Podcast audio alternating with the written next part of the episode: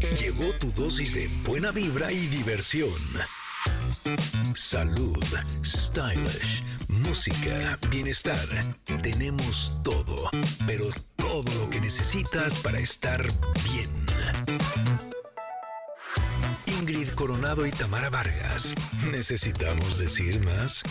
Ingrid y Tamara en MBS. Comenzamos. Connectors, queridos, ¿cómo les va? ¿Cómo están todos? Todos quiero saber que tengan un gran martes de inicio. Les deseo eso, por supuesto. Fíjense que el día de hoy no nos podrá acompañar nuestra amiga queridísima Ingrid Coronado porque ya después nos dirá, pero hoy no estará. Sin embargo, nosotros tenemos preparado una gran sorpresa para todos ustedes. De entrada les digo, vamos a tener una mesa muy interesante sobre los usos, las aplicaciones, los retos, a qué nos vamos a enfrentar o a qué nos estamos eh, enfrentando ya con la inteligencia artificial.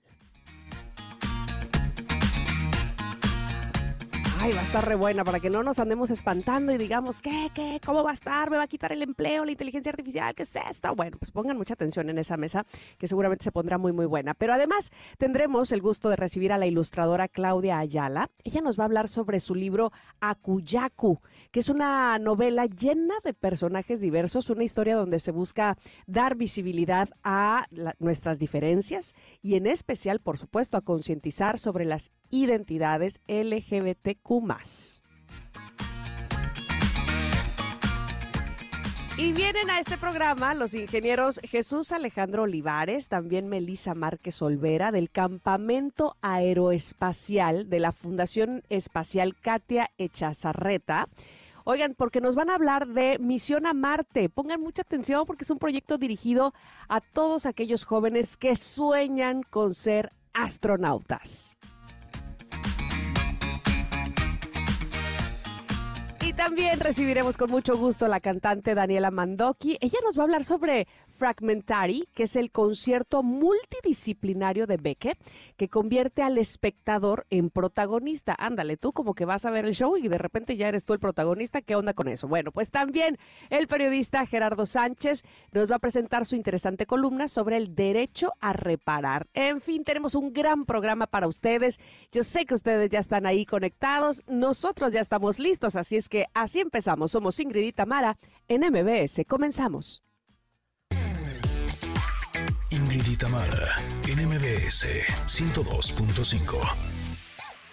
Así justamente se llama esta canción All the Love in the World y es The Outfield. Oye, mi querida Mon, si tú elegiste esta canción, fíjate, te elegiste todo, viejita y bonita, pero rock, pero todo. Bueno, no, no es, excepto cover, ¿no? Que tenemos los jueves. Ese no, porque esta sí es la original, es de 1985.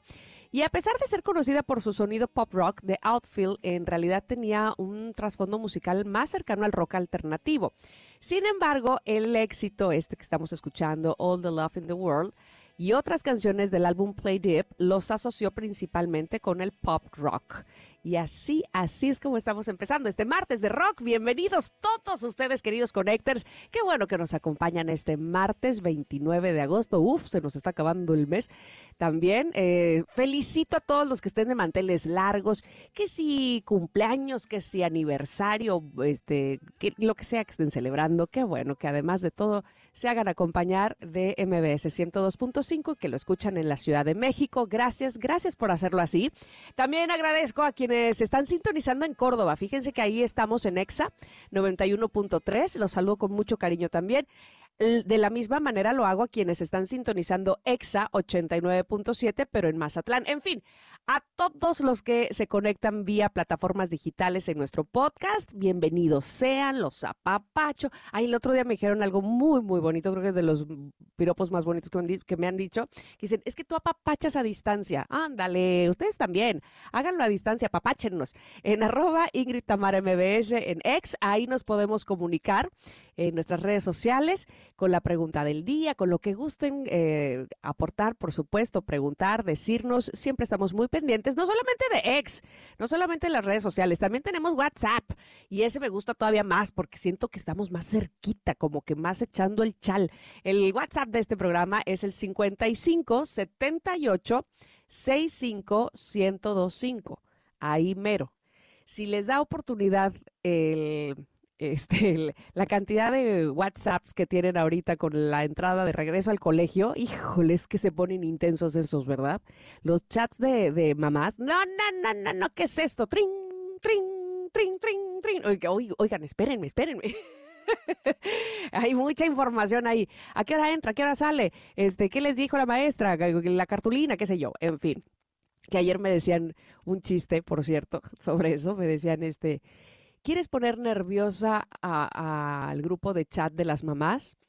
¿Por qué no hoy, como a las 10 de la noche, preguntas, oigan, ¿para qué es la cartulina que pidió la maestra? No, no, no, y todo el mundo va a estar loco. Pero como a las 10 de la noche, ya que no se puede hacer nada.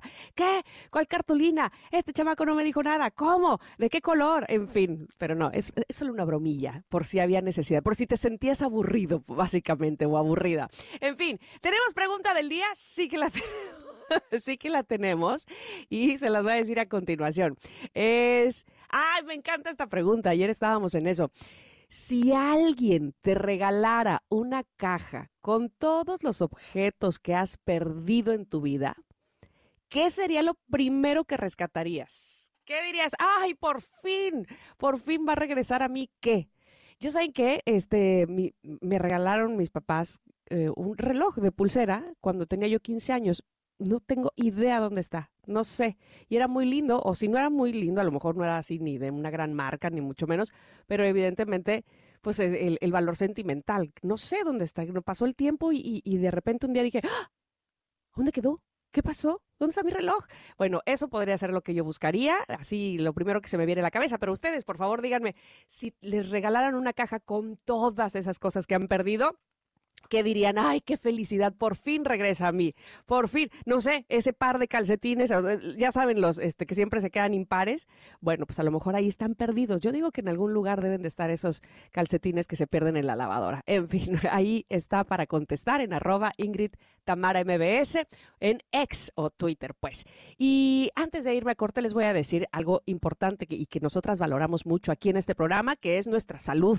Y te invitamos a aprovechar los beneficios del Laboratorio Médico Polanco para que puedas conocer con precisión tu estado de salud y tomar decisiones informadas, sí, pero junto con tu médico, eso es importante, y disfrutar de grandes ventajas. Por ejemplo, Laboratorio Líder eh, es el Laboratorio Médico Polanco que ofrece más de 1.600 estudios preventivos, facilitando así el monitoreo de tu salud y la detección temprana de anomalías, pues para actuar a tiempo, por supuesto. Pero además, con el programa Beneficios Polanco, no solo cuidas tu salud, sino que también cuidas tu dinero. Es importante también, porque puedes aprovechar, por ejemplo, un 50% de descuento en estudios fuera de promoción desde tu primera visita.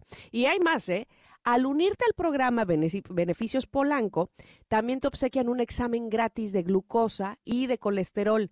Es una oportunidad inmejorable, sin duda alguna, para checar tu salud. Si andas en esas, por favor, recuerda, el programa Beneficios Polanco es válido por un año y el 50% de descuento es válido todas las veces que visites Laboratorio Médico Polanco.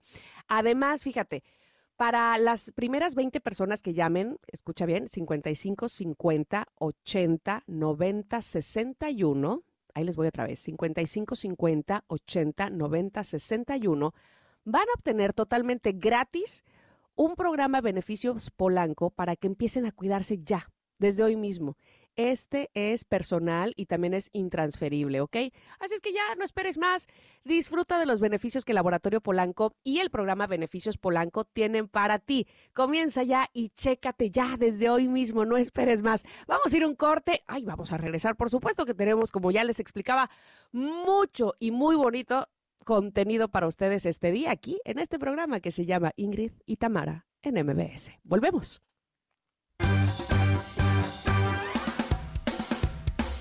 Es momento de una pausa.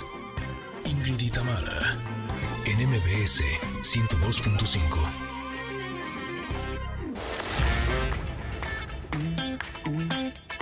Ingrid y Tamara, en MBS 102.5.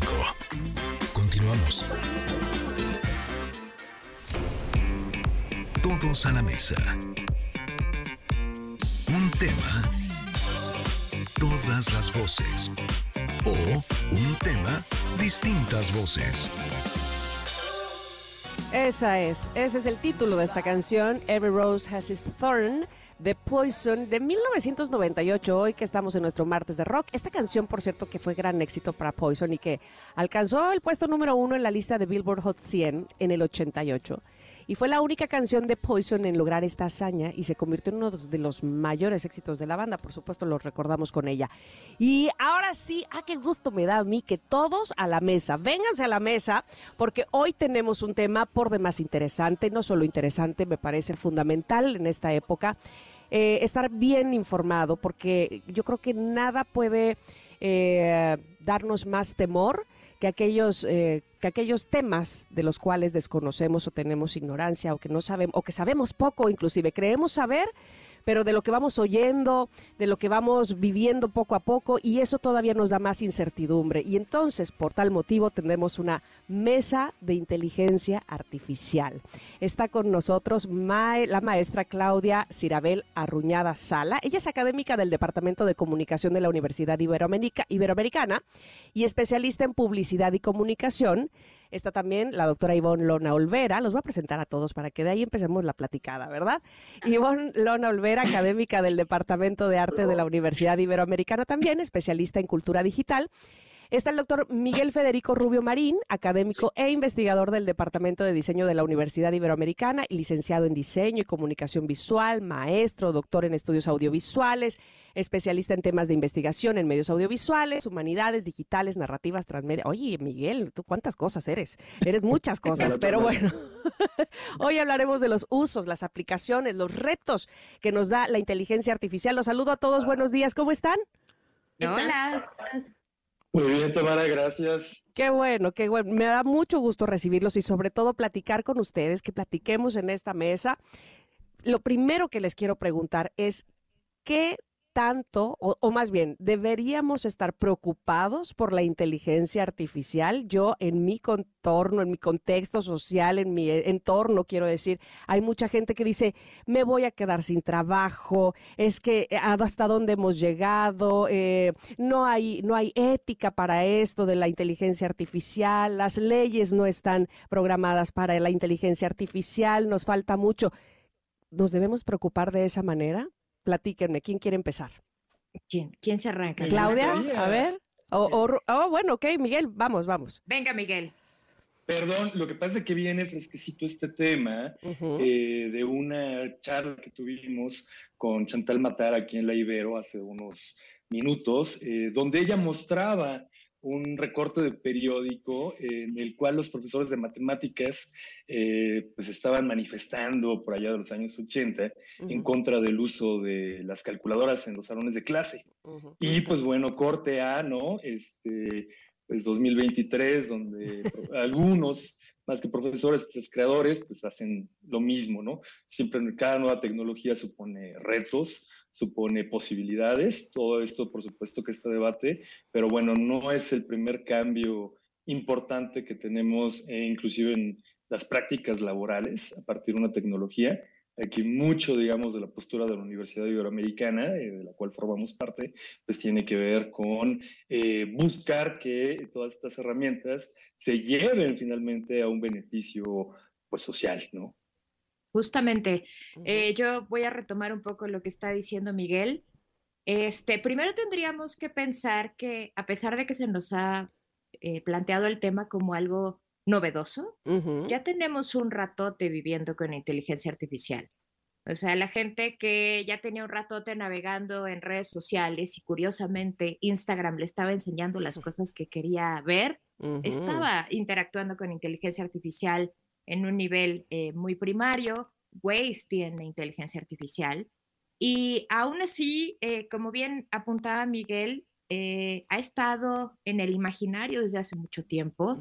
este, por acá en la Ibero tuvimos en la semana pasada un ciclo de cine en donde hablábamos y no hablábamos de inteligencia artificial en películas como Odisea 2001 o como Metrópolis, o incluso, bueno, lo llevábamos a otro nivel con con Terminator, por supuesto.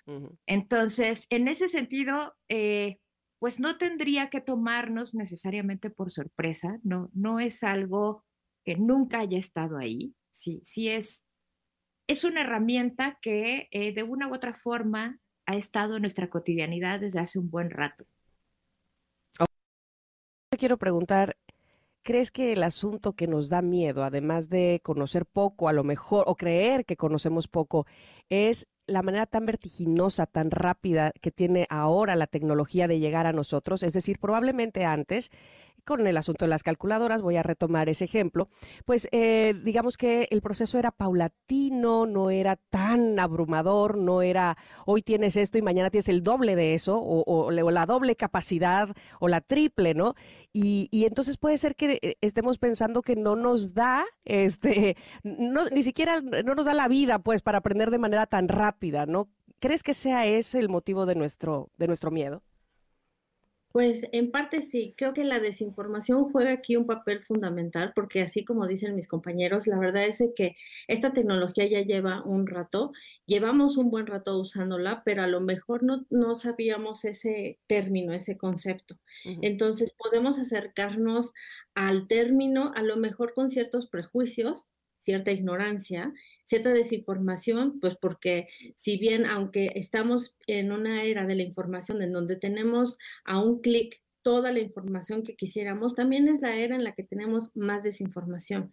Entonces, eso pues puede ser un riesgo justamente y esa es la preocupación de la Ibero. Eh, el dar a conocer, el facilitar y el poner al alcance de la comunidad universitaria y del público en general, la sociedad mexicana, justo este tema para poder discernir, platicar, poder hablar con especialistas acerca de, qué es inteligencia artificial, que es una de las tecnologías de nuestros días y que si bien... Eh, siempre desde que se, se, ha dado tecnología digital, pueden existir prejuicios o pueden haber tabús acerca de lo que es esto y para otros incluso puede ser tan novedoso, tan vertiginoso, te llegó y es la sensación, entonces lo quieres usar pero no sabes ni siquiera cómo funciona, cómo potencializarlo incluso, ¿no? Entonces, creo que esa es la importancia de este foro en el que, en el que estamos viviendo ahora en la Universidad Iberoamericana y donde me encantaría eh, invitarte a ti y a toda la audiencia justo para que se sumen al evento y seguirlo en línea, incluso si no pueden venir acá a la Ibero. Ah, pues estaría perfecto que nos den todos los datos y, saber las fechas y por supuesto cómo podemos estar ahí, porque evidentemente es un tema que, como, como dicen, eh, no es eh, que, que, empezó antier, ¿verdad? Eh, pero sí tenemos muchos huecos informativos, eh, muchas ideas erróneas, eh, muchos miedos, como decía yo hace un momento. yo creo, Miguel, que una de las cosas que pudiera también ocasionar esta, pues no sé, esta manera de, pues sí, de, temerle a la inteligencia artificial tiene con qué tanto ha permeado la inteligencia artificial en nuestro día a día, en nuestras actividades profesionales. Y que podemos ver que a lo mejor la inteligencia artificial viene a hacer algo que nosotros hacíamos o por lo que se nos contrataba o por lo que... Eh, digamos, teníamos cierto valor profesional y ahora podríamos ser sustituidos, ¿no? Sí. Es bien interesante esto que mencionas, Tamara, eh, porque precisamente afecta mucho a inclusive los nuevos planes de estudio de la Universidad Iberoamericana. nuestras competencias, nuestras habilidades son más susceptibles de ser eh, realizadas por la inteligencia artificial en la medida en que son producto de un patrón muy repetitivo, muy esquemático. Entonces, eh, por ejemplo, eh, Claudia está en el departamento de comunicación, en el de diseño y en el de arte, pero todos estamos trabajando con cuestiones que finalmente tienen que ver con la creación. Algo que pues estaría cambiando en la formación de los estudiantes es que ya no solamente vamos a tener una hiperespecialización eh, técnica, sino que la parte de conceptualización, que inclusive aquí entramos en el tema de la curaduría o ingeniería de prompts, que son estas instrucciones de texto que le damos a la inteligencia artificial generativa para que nos produzca algún resultado, pues va a ser una habilidad quizás más importante que otras habilidades técnicas como dominio de paquetería eh, o de cierto tipo de paquetería. Eh, pero, eh, pues bueno, eso nada más eh, desplaza, digamos, algunas eh, capacidades que pues los alumnos finalmente ya tenían y refuerza otras. Pero aquí, por ejemplo, en la universidad hacemos mucho énfasis pues, en las posturas críticas, en la conceptualización, en la justificación, y pues bueno, todo esto más bien viene a reforzar este perfil de estudiantes que hemos tenido. Pero la verdad pues, es que la inteligencia artificial pues está, como ya lo mencionan mis compañeras, pues, en muchísimos lados, ¿no? Pero hoy en día, eh, pues también hablamos de una primavera. Es importante mencionar también que eh, ha habido altibajos en esta historia de la inteligencia artificial que al menos data desde 1950 con la publicación de un texto de Alan Turing, eh, que se considera pues, el, punto de partida. Y bueno, desde esa época pues ya tendríamos muchas aplicaciones silenciosas. Hoy en día, por ejemplo, ¿no? Pues sobre todo lo que son los carros autónomos, eh, el diseño arquitectónico, eh, las interacciones de inteligencia artificial que encontramos en videojuegos, las prótesis, por ejemplo, la generación ya de productos de entretenimiento como texto, audio, video, etcétera, pues son a lo mejor campos que no se habían eh, vuelto tan visibles. Pero, pues hay que decir que en estos altibajos, eh, pues ahorita estamos en una primavera, pero ya hubo al menos dos inviernos, mm. dos momentos de cese en el desarrollo de estas tecnologías y pues bueno, puede que se presente un tercero. Oigan, tenemos que ir a un corte, pero obviamente este, regresando de él, vamos a seguir ahondando sobre este tema. Y a mí me gustaría que, eh, antes de que se me pase el avión, hablar de dos cosas. Una, de leyes, eh, qué tanto va la tecnología delante de la ley, pues, y cómo podemos protegernos de las cosas que, tecnológicamente nos están sucediendo. Y lo otro es eh, cómo podemos complementarnos de la inteligencia artificial más que pensar que nos vaya a sustituir a nosotros. Este, de qué manera tenemos que tomar clases, como me acuerdo mucho en los finales de los 80, principios de los 90, que había muchísimas escuelas de computación, ¿no? Porque todos teníamos que aprender computación. ¿Qué va a pasar ahora entonces? ¿Qué es lo que tenemos que aprender? Eh, ¿Robótica? Este, bueno, ustedes me dirán, pues evidentemente ustedes son los expertos. Así es que vamos a regresar con esta mesa, todos a la mesa y con este tema que es usos, aplicaciones y retos de la inteligencia artificial. Ustedes quédense con nosotros aquí en Ingrid y Tamara en MBS. Volvemos después del corte. Es momento de una pausa. Ingrid y en MBS 102.5.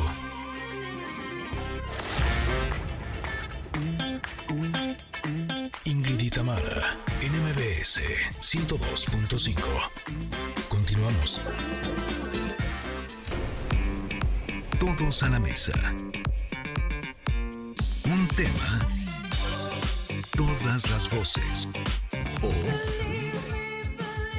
Estamos ya de regreso. Hoy es martes de rock en este programa y también hoy estamos en Todos a la Mesa. Me encanta esta sección, me encanta poder escuchar a especialistas, a quienes por supuesto tienen la información de primera mano y es el caso por supuesto de mis invitados de este día, la maestra Claudia Cirabela Ruñada Sala, la doctora Ivonne Lona Olvera, el doctor Miguel Federico Rubio Marín, todos académicos eh, del Departamento de Comunicación de la Universidad Iberoamericana eh, y de diseño también. Y bueno, el tema del día de hoy es usos, aplicaciones y retos que nos trae la inteligencia artificial y ya hemos platicado eh, ampliamente de esto en el bloque pasado. Sin embargo, eh, en este en específico les quería yo preguntar sobre las leyes porque eh, sobre todo en los últimos meses, y, yo creo que un punto fundamental que, va a marcar la historia ha sido lo que ha sucedido con la huelga de escritores y de actores en Estados Unidos, en Hollywood en específico, donde eh, entre las peticiones que hacen es... Eh, pues eso, el uso de la inteligencia artificial que podría estar sustituyendo el trabajo que ellos hacen desde, hace tantos años y entonces, eh, pues quitarles empleos, en fin entre eso, entre la clonación de voz, que hace dos semanas me, me, quedé impactada de lo que podía suceder, este, para muchos era, oh, wow, puedo escuchar a eh, Gustavo Cerati cantando una canción de peso pluma, que,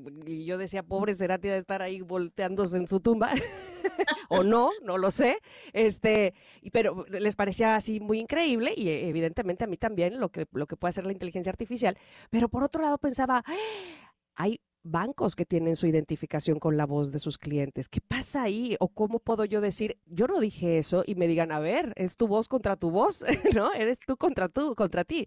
Este, ¿qué, qué, qué, qué, pasa ahí? ¿Las leyes van detrás de lo que va sucediendo tecnológicamente? No, eh, ahí te diría, Tamara, que eh, como buena innovación, está avanzando más rápido que los estándares que manejábamos. Y efectivamente hay muchos planteamientos éticos y legales que, todavía se están revisando y que no van tan rápido como eh, la realidad está, está sucediendo. Eh, ya lo decías muy bien, el asunto de la huelga de escritores y de actores en Estados Unidos puso de manifiesto un una problemática que de hecho lo vivimos mucho del lado de la comunicación, particularmente del lado de la publicidad, en donde ahí sí, para que veas, la inteligencia artificial sí está pegando, está pegando considerablemente porque, eh, como Miguel decía en algún momento, desafortunadamente en algún momento eh, las instancias laborales se automatizaron, se hicieron muy de procesos y entonces en ese campo en donde todo es secuencial, es muy fácil que una máquina inteligente entre y sustituya este, ciertos procesos o ciertos pasos. Entonces, sí, en el campo de la publicidad estamos viendo que eh, se están redactando textos con inteligencia artificial, que es un poco lo que está peleando también este, el sindicato de guionistas y de escritores en Estados Unidos, aunque por supuesto estos textos eh, tienen sus asegúnes, no son textos perfectos, no, no son cosas no son elementos creativos de cero, por supuesto. Eh, el punto en el que nos encontramos es que estas herramientas están reproduciendo lo que aprendieron de nosotros. Pero, pues sí, eh, para el día a día, para una persona que a lo mejor necesita hacer una campaña en redes sociales y no tiene tiempo de ponerse a escribir contenidos, es muy fácil pedírselos a ChatGPT o a BART o cualquiera de estos desarrolladores de texto, le entrega un producto medianamente digno, con las características y el prompteo que, pidió y entonces pues lo saco. Y ya no le estoy pagando a una persona por sus servicios de community management, sino estoy haciéndolo directo con, con una máquina. Entonces, en ese sentido, sí hay particularidades que, necesitamos tomar en cuenta, te digo, sobre todo de este lado, y si las leyes eh, ahí van, pero eh, van poco a poco. Y ya empiezan planteamientos éticos precisamente alrededor de el deepfake, el que no solamente te puedan cambiar tu voz, sino que te puedan cambiar tu rostro. Por ahí hace un par de años salió una campaña eh, de Publicis en donde, eh, digo, por supuesto con autorización de su familia y, todo lo demás, pero eh, trajeron a la vida a Javier Valdés y utilizaron deepfake. Entonces, y, tú veías la pieza publicitaria y, era Javier Valdés ahí sentado hablando precisamente de que fue asesinado. Entonces, sí, este tipo de cosas están ahí, todavía no están reguladas y creo que es la parte en donde va a ser muy importante que todas y todos colaboremos comunitariamente para identificar los espacios de convergencia que hay que considerar al momento de redactar estas leyes porque ya se convierten en una cosa de eh, nos ayuda pero nos perjudica. ¿En qué momento te ayuda? ¿En qué momento te perjudica? Van a ser los puntos que, tendremos que discutir éticamente y que además llegan en un momento en donde el mundo está hecho bolas. Exacto. Entonces, no es tan fácil contestarlo porque obedece a un montonal de intereses y pues cada quien va a querer remar para su lado. Claro. Entonces, te, te diría que que por ahí vamos. ¿Alguien más quiere aportar en ese punto eh, o, me paso al siguiente? Ustedes dirán. No, bueno, es un punto bien interesante porque también nos lleva a consideraciones sobre el derecho de autor. ¿Quién es el autor de una obra generada con la asistencia de inteligencia artificial? Y ahí, pues bueno, creo que la creatividad humana también eh, pues nos sorprende muchas veces, ¿no? Hay respuestas en las cuales eh, artistas utilizan estas imágenes como parte de un proceso, las intervienen, las reconfiguran o inclusive pueden nutrir a modelos de inteligencia artificial eh, con su propia obra para a partir de sus propios patrones compositivos, generar cosas que eh, se parezcan a lo que ellos mismos podrían hacer. Pero esto me recuerda mucho también a lo que ocurría, por ejemplo, eh, pues a la, la primera mitad del siglo pasado con Jackson Pollock. Jackson Pollock finalmente en su proceso creativo pues, integraba bastante la noción de eh, el azar, y este azar es importante mencionar que está también dentro de la programación de la mayoría de estas herramientas de inteligencia artificial, porque la obra que tú obtengas eh, siempre va a ser diferente, aunque pongas el mismo texto, las mismas imágenes de referencia. Eh, entonces, esto nos lleva finalmente a que hay nuevas categorías, ¿no? Eh, Claudia mencionaba mucho esto del deepfake, y eso tiene que ver mucho con la posverdad que es algo que ya se venía gestando finalmente en nuestro entorno comunicativo y a veces sin la ayuda de la inteligencia artificial. Hay nuevas categorías también eh, pues que surgen a partir de este exceso de imágenes en el que vivimos. Y la inteligencia artificial nuevamente se alimenta de estas grandes cantidades, inclusive en la medida en que tenemos más imágenes, más información de la voz de alguien, más información de sus, datos eh, anatómicos, más fácil es finalmente para una inteligencia artificial replicar, eh, replicarlo, ¿no? Ya lo creo. Oigan, se nos acaba el tiempo y hay tantas cosas que hablar de esto. De verdad que es interesantísimo. Yo nada más quería, eh, si brevemente, Ivonne, me puedes decir, vienen evidentemente nuevas carreras, las carreras que ya existen eh, tendrán, eh, no sé, como alas pues o, vías alternas, por decirlo de alguna manera, para incluir la inteligencia artificial. ¿Qué, qué, qué podrían esperar los alumnos? del eh, futuro, digamos, los alumnos que irán en algún momento, obviamente, a la universidad, encontrar nuevas carreras que incluyan la inteligencia artificial? Por supuesto que sí. Esa es una preocupación que tenemos constantemente en la universidad, ofrecer programas de estudio para próximas generaciones que respondan justo a sus necesidades y también a sus inquietudes. Ofrecer también la mejor de las infraestructuras, pero también lo que no ha cambiado en la Ibero, y eso es algo muy bonito que ahorita de verdad es el momento de la Ibero, es esta parte de hacerle ver a todos nuestros miembros de la comunidad justo la importancia de crear un pensamiento crítico. Las carreras, que todas las, carreras, todas las disciplinas ofrecen eh, el desarrollo también de competencias como la creatividad y la innovación. Y esto es un factor muy importante en el que la tecnología de los tiempos, conforme vaya transitando la vida, pues es importante tenerla en cuenta y desarrollarla te puedo hablar eh, acerca de los programas de diseño, de comunicación, arte también, las ingenierías, que estamos incorporando el uso justo de esa tecnología, no solamente en el caso del debate, no, sino también en la parte creativa, en la operación, en la creación de nuevos productos, de nuevas imágenes, de, nuevo, de nuevas formas de decir las cosas y de hacerlas también.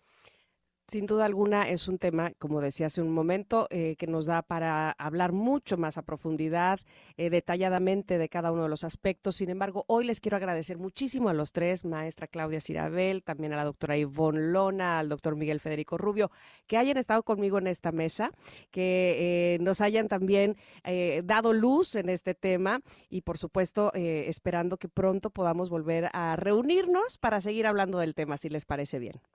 Seguro que sí, Tamara. Les gracias. Muchísimas gracias. Muchas gracias, Tamara. Y nada más, el programa del eh, evento que se llama Inteligencia Artificial Ibero lo pueden encontrar en inteligenciaartificialibero.com.mx. Ahí está el registro del programa y está eh, hasta el jueves. Perfecto, perfecto. Pues lo buscaremos, por supuesto. Les agradezco nuevamente. Nosotros vamos a ir a un corte, vamos a regresar, que tenemos mucho para ustedes, mucho contenido. Aquí en Ingrid y Tamara nos escuchan en MBS, en el 102.5. Volvemos. Es momento de una pausa. Ingrid y Tamara, en MBS 102.5.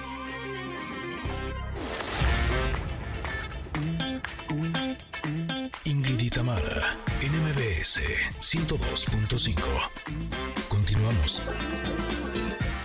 Hay esta canción que se llama Oh Sherry, es de Steve Perry y bueno, se lanzó en 1984. Hoy es martes de rock en este programa. Y bueno, esta canción, a pesar de ser un sencillo en solitario, Oh Sherry, es una de las canciones más icónicas de Steve Perry y sigue siendo recordada, disfrutada, por supuesto, por sus fanáticos, por los fanáticos del rock y del pop de los años 80. Oye, Can, eh, aquí hemos hablado algunas veces ya ah, de cuando no nos sentimos bien, cuando nuestro estómago, nuestros intestinos se sienten irritados, inflamados y de repente eh, tenemos mm, información que va y viene a nuestros oídos, que si las bacterias, que si eh, necesitamos eh, evidentemente proteger nuestro sistema digestivo, pero ¿cómo? ¿Pero cuándo? ¿Pero estoy comiendo bien? ¿Lo estoy haciendo bien? ¿Qué necesito? ¿Necesito algo especial? Bueno, pues hoy me da mucho gusto recibir en entrevista a la maestra Angélica Díaz Aranda, ella es nutrióloga, y hoy vamos a hablar de bacterias. Bienvenida, maestra, ¿cómo está? Hola, ¿qué tal, Tamara? Muy bien, gracias. Aquí con gusto con tu radio escuchas. Muchísimas gracias. Yo quisiera que habláramos de las bacterias, de ellas, de dónde se encuentran realmente. Ah, bueno, pues es un tema eh, súper interesante. Las bacterias son la forma de vida más antigua que tenemos en el mundo.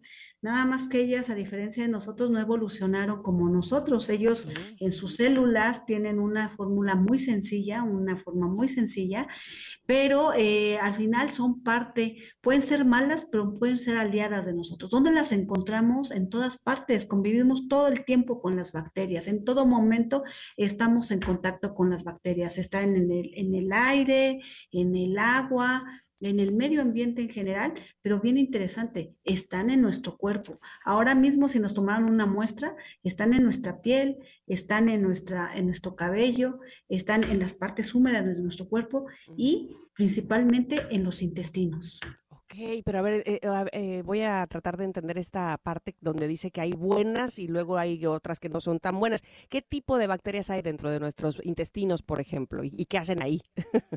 Sí, fíjate que dentro de nuestros intestinos, eh, vamos a poner que nuestros intestinos es como si fueran un césped, hace cuenta como, como si fuera el pasto y encima del pasto están como los grillitos, así están las bacterias y no solo las bacterias, pueden haber virus, pueden haber este, hongos, pueden haber otros microorganismos, pero las más eh, abundantes son las bacterias. Ahora, las bacterias son buenas o malas y depende de nuestro estilo de vida que sean buenas o malas. Mm. Las bacterias buenas en general, cuando nosotros consumimos, por ejemplo, a través de alimentos bacterias buenas, porque también hay alimentos que tienen bacterias buenas, nos ayudan, uno, a generar vitaminas a nivel de los intestinos. O sea, nosotros podemos consumir, pero también esas bacterias buenas pueden ayudar a generar vitaminas. Mm. Otra es, nosotros tenemos una digestión, pero también esas bacterias tienen una digestión propia. En lo que nosotros no utilizamos, lo utilizan ellos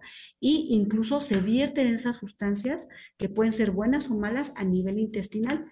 También nos ayudan a que eh, el movimiento intestinal sea más rápido. Es decir, por ejemplo, hay bacterias lácticas que nos ayudan a que los intestinos se muevan más rápido y no tengamos problemas de estreñimiento.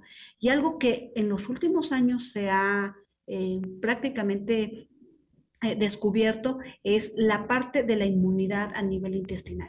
Estas bacterias pueden ayudar a que nuestro sistema inmunológico pueda funcionar de una forma más correcta a través de eh, pues, estas estructuras, porque más de la mitad de nuestros, vamos a decir que del sistema inmunológico está justamente en nuestros intestinos.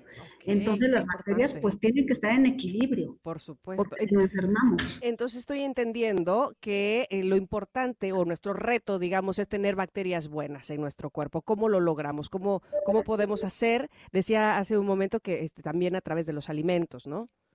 Sí, claro. Eh, pues yo lo definiría, definiría totalmente como nuestro estilo de vida. Depende de nosotros tener bacterias buenas y tener un equilibrio. Eh, la parte más importante está en nuestra alimentación. ¿Qué comemos? Todos los días estamos comiendo algo y que está haciendo bueno o malo para nuestro organismo. Entonces, una alimentación saludable, por ejemplo, con prebióticos, con probióticos, como por ejemplo el Lactobacillus casei es muy bueno. Además, en estos momentos que pues estamos muy estresados, tenemos un ritmo de vida muy activo, también eso es importante porque tenemos que descansar apropiadamente. También el descanso es algo bueno. Eh, hacer ejercicio también es una de las eh, acciones que podemos hacer para tener bacterias buenas. Eh, otra también es tratar de eh, tener un estrés bajo, controlar el estrés, porque se ha visto que las personas entre más estrés tienen bacterias malas. Entonces, por eso es bueno consumir probióticos, por ejemplo, como el Lactobacillus casei shirota y con muchos alimentos que podemos encontrar en general para poder tener una microbiota y este equilibrio, ¿no? y más bacterias buenas que malas. Perfecto. Y entonces, este, para terminar con, esta información tan importante que nos da, doctora, ¿cuántas bacterias más o menos tenemos en, el, en nuestros intestinos? Ese es un dato bastante interesante. Se ha visto que tenemos alrededor de 100 billones de ¡Ah! bacterias. O sea, yo creo que si vemos esa cantidad, es como una cantidad muy grande para todos, ¿no? Para que podamos tener una dimensión. En el planeta Tierra habitamos, eh, pues, 8 millones más o menos de, este, de, humanos, ¿no? Si ponemos un, en una metáfora, serían cinco planetas Tierra. Entonces, y también si formáramos todas las bacterias alrededor del planeta Tierra, daría dos vueltas y media. Oh, qué interesante. Tenemos 100 billones de bacterias con mil especies aproximadamente, y todas ellas tienen su genoma, igual que nosotros tenemos un genoma humano. Doctora, de verdad, qué, qué interesante. En resumen, las bacterias son formas de vida pequeñas y antiguas, ya lo decía usted hace un momento, que se encuentran en todas partes, incluso dentro de nuestro cuerpo, y donde una gran parte de ellas vive en nuestros intestinos, ojo ahí, y además se conoce actualmente como microbiota intestinal, antes que le decíamos flora intestinal, ¿se acuerdan? Y es muy importante cuidarla, ya bien nos decía la doctora, mantenerla en equilibrio diariamente, y yo les voy a recomendar Yakult 40 LT con más de 40 mil millones de lactobacillus casei sirota, justamente lo que decía la doctora, que es un aliado que te puede ayudar a lograrlo. Para ese ritmo de vida intenso, Yakult 40 LT me caes muy bien. Doctora, muchísimas gracias por toda la información. Que tenga usted un excelente día. Gracias. Muchísimas gracias, Tamara. Hasta la próxima. Hasta la próxima. Vamos a ir un corte y vamos a regresar con más, por supuesto. Tenemos mucho para ustedes. Ya, vamos a la segunda hora de este programa que se llama Ingrid y Tamara en MBS. Volvemos.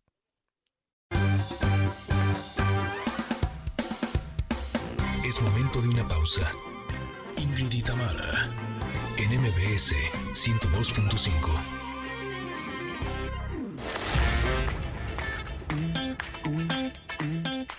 Tamara en MBS 102.5. Continuamos.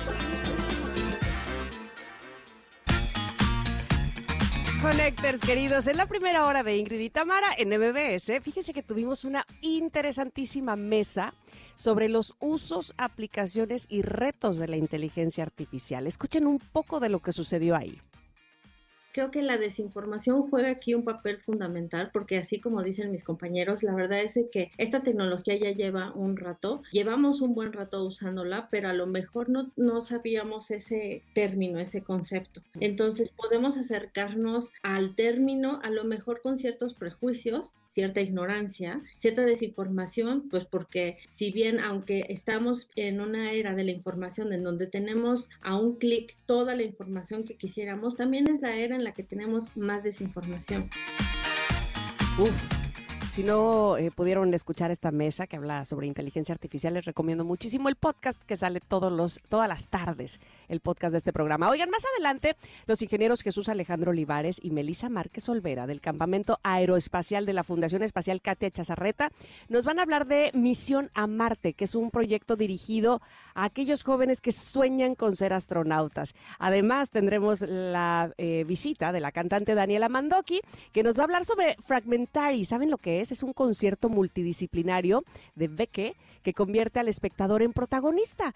Y el periodista Gerardo Sánchez nos va a presentar su interesante columna sobre el derecho a reparar. Tenemos más, por supuesto. Quédense con nosotras. Somos Ingrid y Tamara en MBS. Continuamos.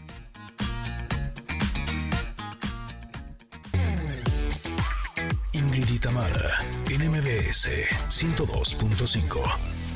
Esta canción nos recuerda que hoy es martes de rock en este programa. Esta canción en específico es eh, una canción de 1985, cantante Falco y se llama Rock Me Amadeus. Y bueno, pues voy a pasar con mi siguiente entrevistada que me entusiasma muchísimo eh, poder saber de ella y además del libro que nos viene a presentar. El libro se llama Akuyaku y ella es, voy a decir tu, tu nombre de autora es Clivette, ¿verdad? Clivette o Claudia Ayala, ella es ilustradora, es egresada de la carrera de animación y arte digital. Eh, en el Tecnológico de Monterrey, en el campus de Ciudad de México. Y ella publicó su primer manga y cómic titulados así, Akuyaku y Flores Moradas, respectivamente. Actualmente es directora de la escuela en línea School Arts, donde se imparten talleres de dibujo relacionados al manga y al anime para fomentar una recreación artística en niños y adolescentes. Y les voy a decir que me siento muy entusiasmada de, entrevistarla, evidentemente, porque quiero saber de este libro, pero además porque eh, le decía yo a ella fuera del aire, que, bueno, aquí en casa hay una pequeña que yo jamás me hubiera imaginado. Si me dicen, como, como, ¿qué te gustaría que se dedicaran tus hijas? Bueno, obviamente a lo que ellas quisieran, pero jamás me imaginé que una de ellas me contestaría, mamá, yo quiero ser mangaka. Y yo decía, ¿qué es esto? y qué padre cuando me enteré que se pueda vivir de eso y que, y que ella, bueno, con esta habilidad que tiene para dibujar manga, este, quiera dedicarse, así como Clivet, a hacer libros de manga y, y cómics. Pero bueno, bienvenida, Clivet, ¿cómo estás? Hola, muchas gracias. Muy bien, ¿tú?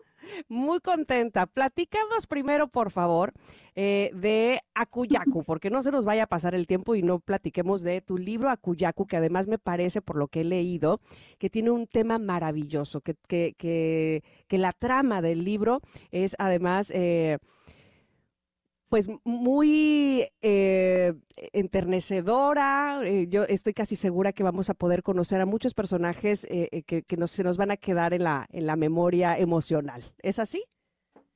Sí. bueno, pues Akuyaku es un libro con temática queer, es decir, nos habla sobre temas que son de la comunidad LGBTQ.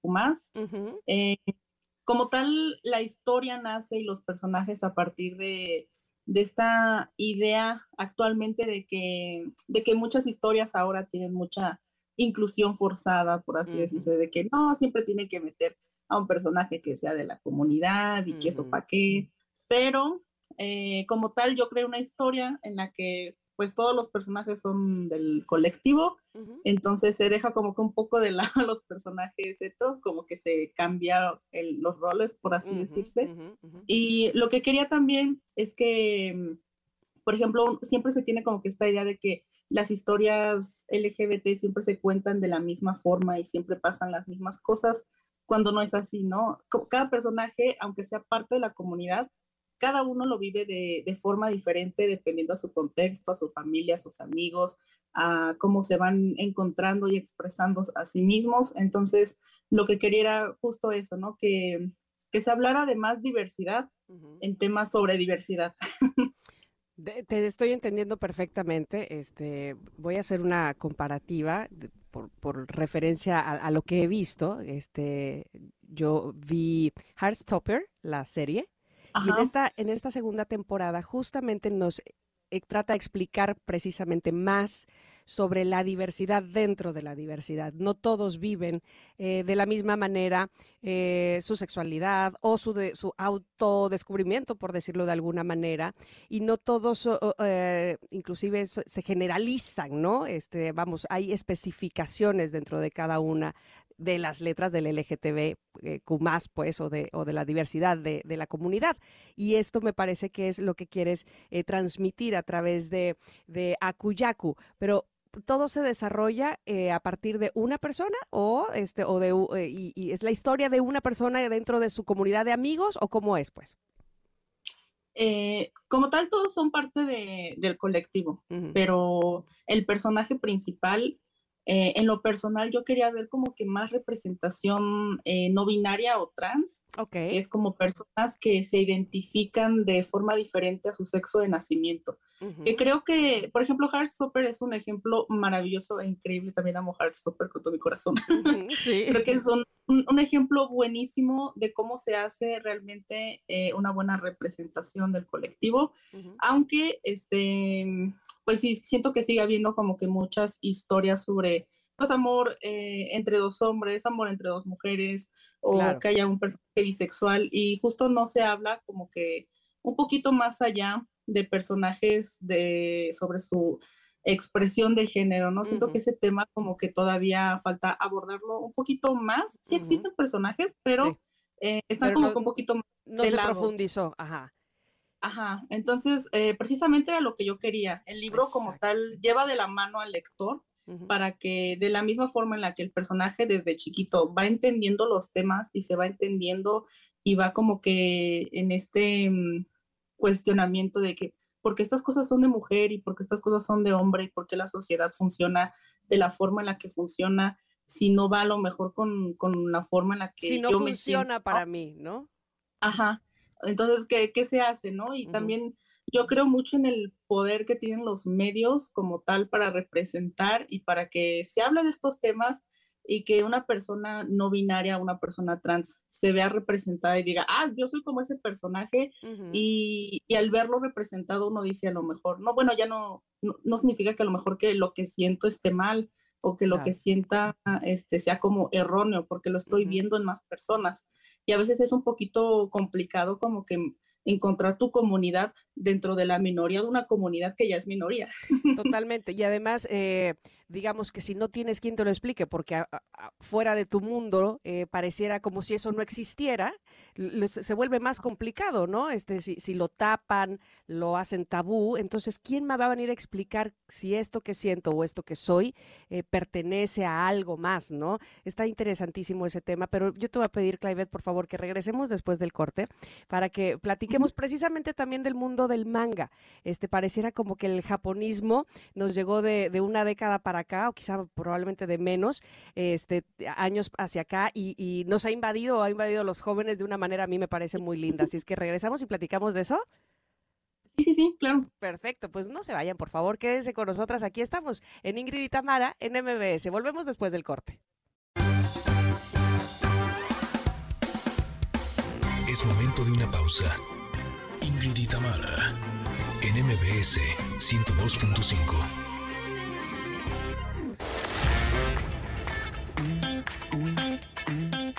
Tamara, NMBS 102.5. Continuamos. Bueno, esto es por si les quedaba duda de que hoy es martes de rock en este programa y está Motley Crue con esta canción de 1989 que se llama Kickstart My Heart y que es parte de su álbum Dr. Feelgood que se lanzó justo en ese año 1989. Pero bueno, eh, antes del corte, muy felizmente platicaba yo con Claudia Ayala, Clivet, ¿cómo prefieres que te diga Clau Claudia? ¿Cómo es mejor? Eh, Clivet está bien. Ok. Ella es ilustradora y hablábamos de su libro Akuyaku. Y bueno, tú eres ilustradora, pero yo te decía hace un momento, este, mi hija dice, mamá, yo quiero ser mangaka. ¿Por qué? Porque ella le gusta ilustrar con manga y hace sus eh, personajes manga y demás. Ella tiene nueve años, quiero decir, es muy pequeña, pero me sorprende muchísimo cómo este boom, no sé si solamente sea el boom o esta ola eh, de, Japón, que ahora sé que se dice japonismo, este, ha llegado en... Eh, eh, digamos, en, muchas áreas, pero sobre todo precisamente en este punto de los libros manga que para nosotros serían los cómics, digamos, en Occidente, ¿no? Pero, digamos, el manga, y tú me corregirás, es el estilo propio que tienen los japoneses, ¿no? Para, para estos, estos libros. ¿Cómo es que llegó? ¿Cómo es que nos, llegó hoy? ¿Desde cuándo? Porque bueno, debo confesar que yo, que tengo 46 años, por supuesto vi anime en mi infancia, este Massinger Z y, otras más eh, románticas como Candy Candy, pero ahora parece que hay muchísima más oferta, ¿no es así?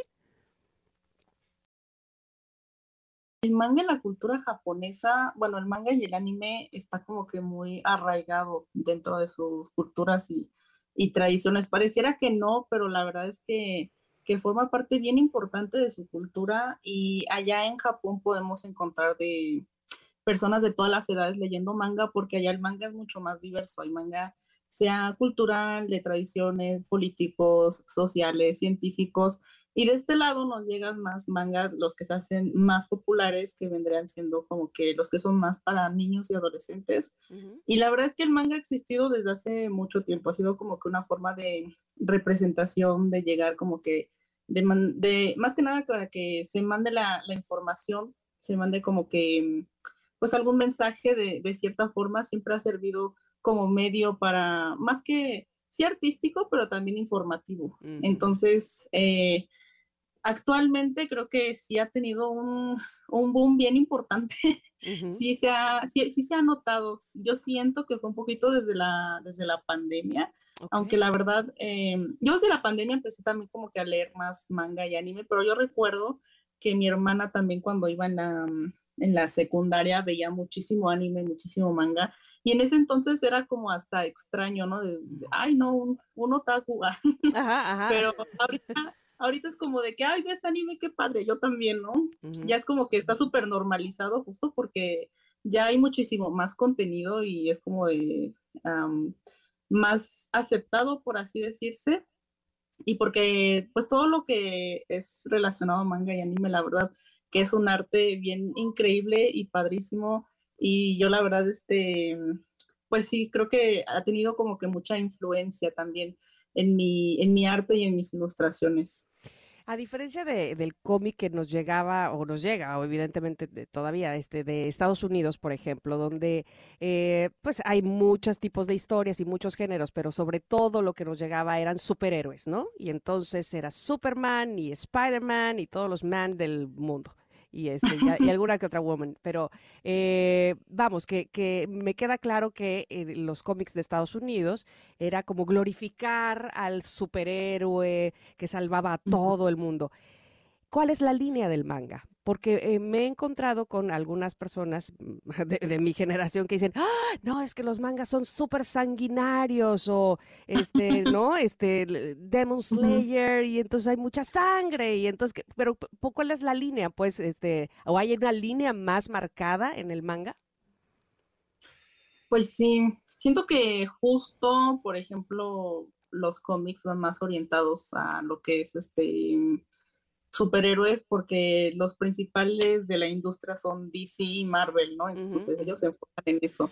Pero en Japón, o bueno, en relación al manga, eh, pues constante, son como que mm, la principal fuente, por así decirse, de creación de, historias. Entonces, se da mucho a, diversos temas, o sea, allá hay escuelas de manga también, existen las carreras justo para hacer mangakas por lo mismo de que sí es como que un área en la que la gente se puede dedicar y la infinidad de historias em, que se puede contar pues son muchísimas. Siento que como tal no hay tanto una línea, siento que es más como que la popularidad que puede llegar a tener una historia por lo bien que esté escrita o por los personajes que tenga, aunque sí en la mayoría como que lo que más se hace popular son justo estas historias de, de shonen. Shonen es un género de manga que va dirigido a adolescentes, por así, bueno, adolescentes y niños. Y es justo como que historias de acción donde hay un superhéroe que quiere volverse mejor, que quiere salvar el mundo, alguna cosa así. Entonces, este, pero pues justo como el, el manga tiene tanta variedad de cosas, eso lo hace creo que tan popular porque todos podemos encontrar eh, algún manga que nos guste o algún manga al que le encontremos interés, sea de, de romance, de, de, moda, de cultura, de acción, o sea, de lo que queramos podemos encontrar. Y creo que se diferencia un poco del cómic eh, en esa parte, aunque el cómic también tiene como que más vertientes, por así decirse.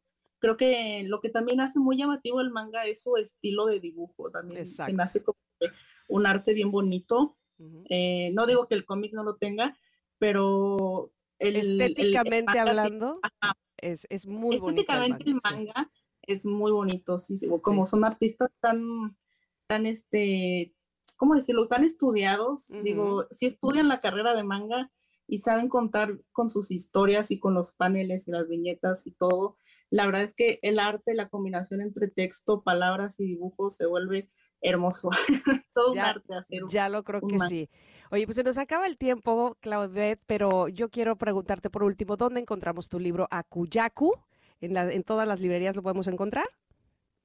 Sí, ya ahorita ya está disponible en todas las librerías, en internet, en Busca Libre y Amazon, y físicamente en Porrúa, Gandhi, Liverpool, Palacio de Hierro, Sanborns. ¿Y a ti? ¿A ti dónde te encontramos?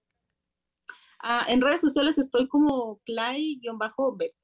Perfecto, pues te agradezco muchísimo, te deseamos todo el éxito, por supuesto, con Akuyaku, y gracias por, eh, por haber estado con nosotros en esta entrevista aquí, muchísimas gracias. Ojalá sigan todos leyendo manga y si leen Akuyaku, díganme también qué les parece. Perfecto, así lo haremos. Gracias, Clivet. Nosotros vamos a ir a un corte, ¿sí? Este, y regresamos, por supuesto. Eh, tenemos más, que rápido se nos ha ido el tiempo. Gracias por sus respuestas en arroba MBS a la pregunta del día. Ya las estaremos leyendo, por supuesto, también. Pero por lo pronto, corte y regresamos. Volvemos. Es momento de una pausa. Ingrid y Tamara, en MBS 102.5.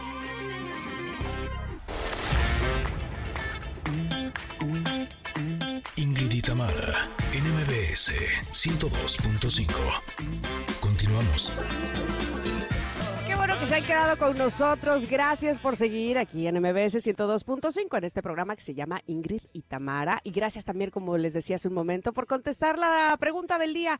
Ay, oigan, si ustedes les regresaran, o más bien, si les dieran una caja con todas las cosas que han perdido, con todos los objetos que dicen, ¡Ah! ¿dónde quedó? Pero bueno, ahí en esa caja, ¿qué sería lo primero que rescatarías y que dijeras, ay, por fin regresó a mí, esto que quién sabe dónde andaba? Cuéntenme, por favor, no solamente en nuestro ex, arroba Ingrid Tamara MBS, sino en nuestro WhatsApp 5578651025. Estamos escuchando hoy nuestro martes de rock a Billy Idol, por supuesto, con Dancing with Myself de 1981.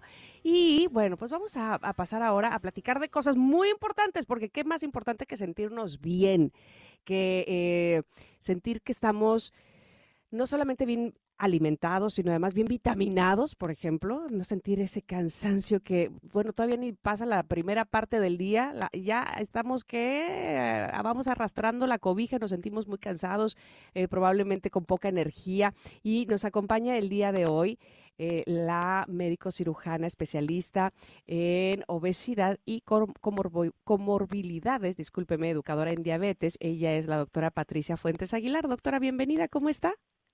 Hola, muchas gracias. Encantada de estar el día de hoy con ustedes. Así es, lo señalas muy bien.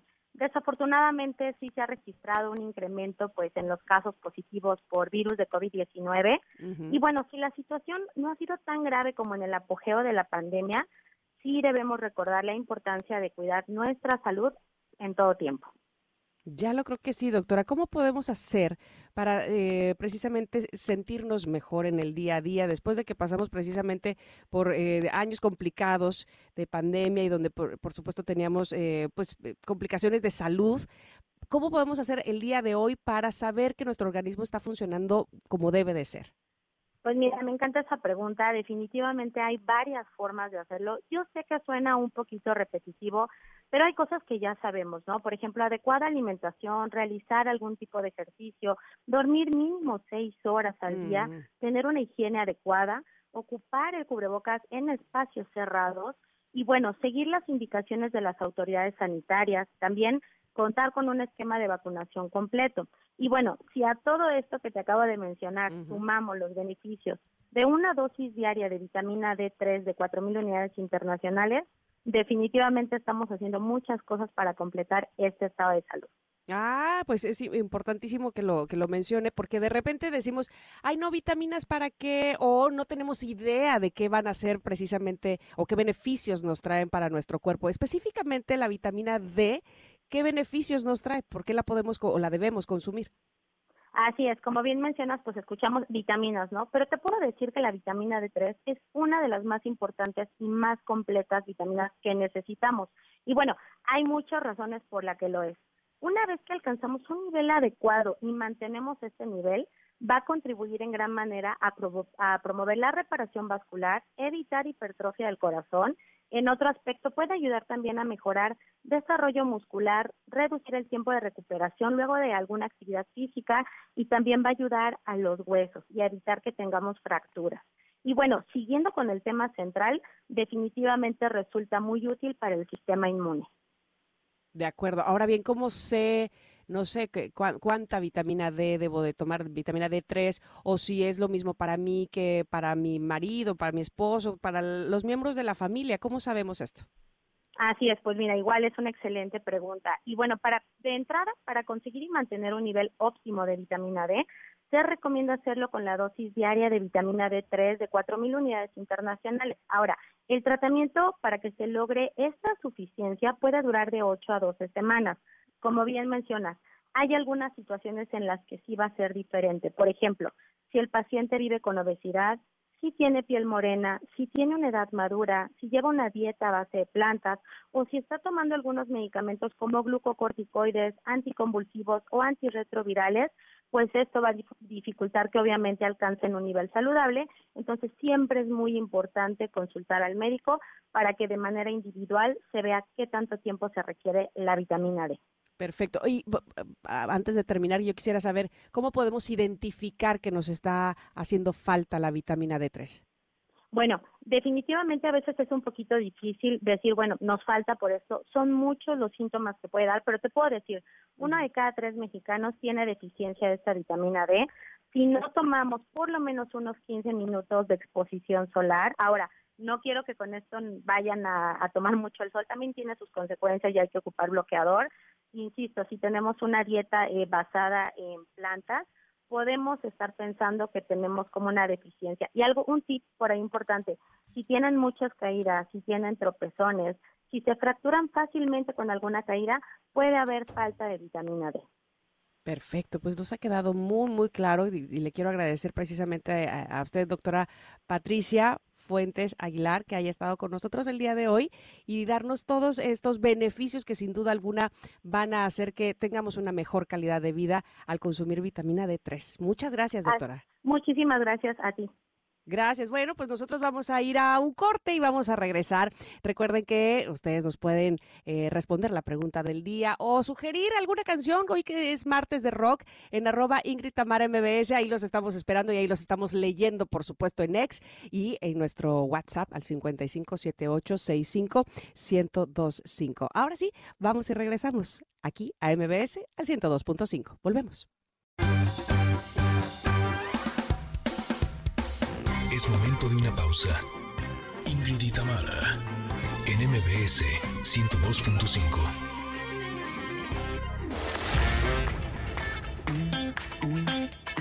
Ingrid y Tamara, en MBS 102.5.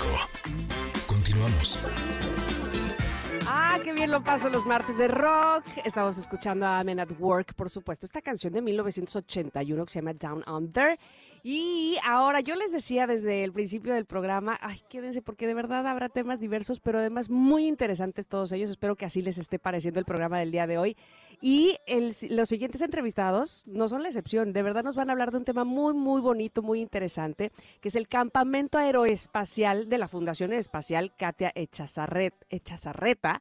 Y por tal motivo doy la bienvenida al ingeniero Jesús Alejandro Olivares Padilla y a la, ingeniera Melisa Márquez Olvera. También sé que está con nosotros el ingeniero Fernando Dalay Aguilar Sánchez. Así es que a ustedes tres, queridos ingenieros, bienvenidos a este programa. ¿Cómo están? Hola Tamara, ¿qué tal? Muy bien, muchas gracias por la invitación. Estamos muy felices de poder estar aquí contigo y platicarle a toda tu audiencia toda esta gran experiencia que vivimos. Ay, por favor, empecemos por, por saber qué es esto del campamento aeroespacial que tiene la Fundación Espacial Katia Chazarreta, porque este, yo así nada más de escuchar campamento espacial ya quisiera estar yo ahí, pero yo no sé si yo cumplo con los requisitos. Y, y si no, bueno, cuéntenme para que sepamos quiénes pueden asistir a este campamento. Mira, te comento lo que pasó o lo que es este campamento. Es una iniciativa totalmente revolucionaria, o sea, la verdad es algo nunca antes visto. Es único en México y en Latinoamérica. Este campamento fue más o menos dirigido para estudiantes de secundaria entre 13 y 15 años. La verdad, lo que queríamos obtener con este campamento era que eh, desarrollaran habilidades y nuevas experiencias para que sean el futuro del espacio de mañana. Qué bonito. Bueno, pues además de que me, surge la duda si eh, todo este este campamento y estas otras actividades que se hacen alrededor de, estudiar eh, ciencia y tecnología, pues eh, pareciera como muy nuevo, sin embargo, también pareciera que eh, hay muchos eh, jóvenes interesados en, estudiarlo, en, aprenderlo, en, ir a la NASA. Este, vamos, me, parece que, hay muchos niños y jóvenes mexicanos, insisto, que están pues ya con la, con la mira puesta en estas áreas de la ciencia. ¿Es así, ingeniera Melissa Márquez?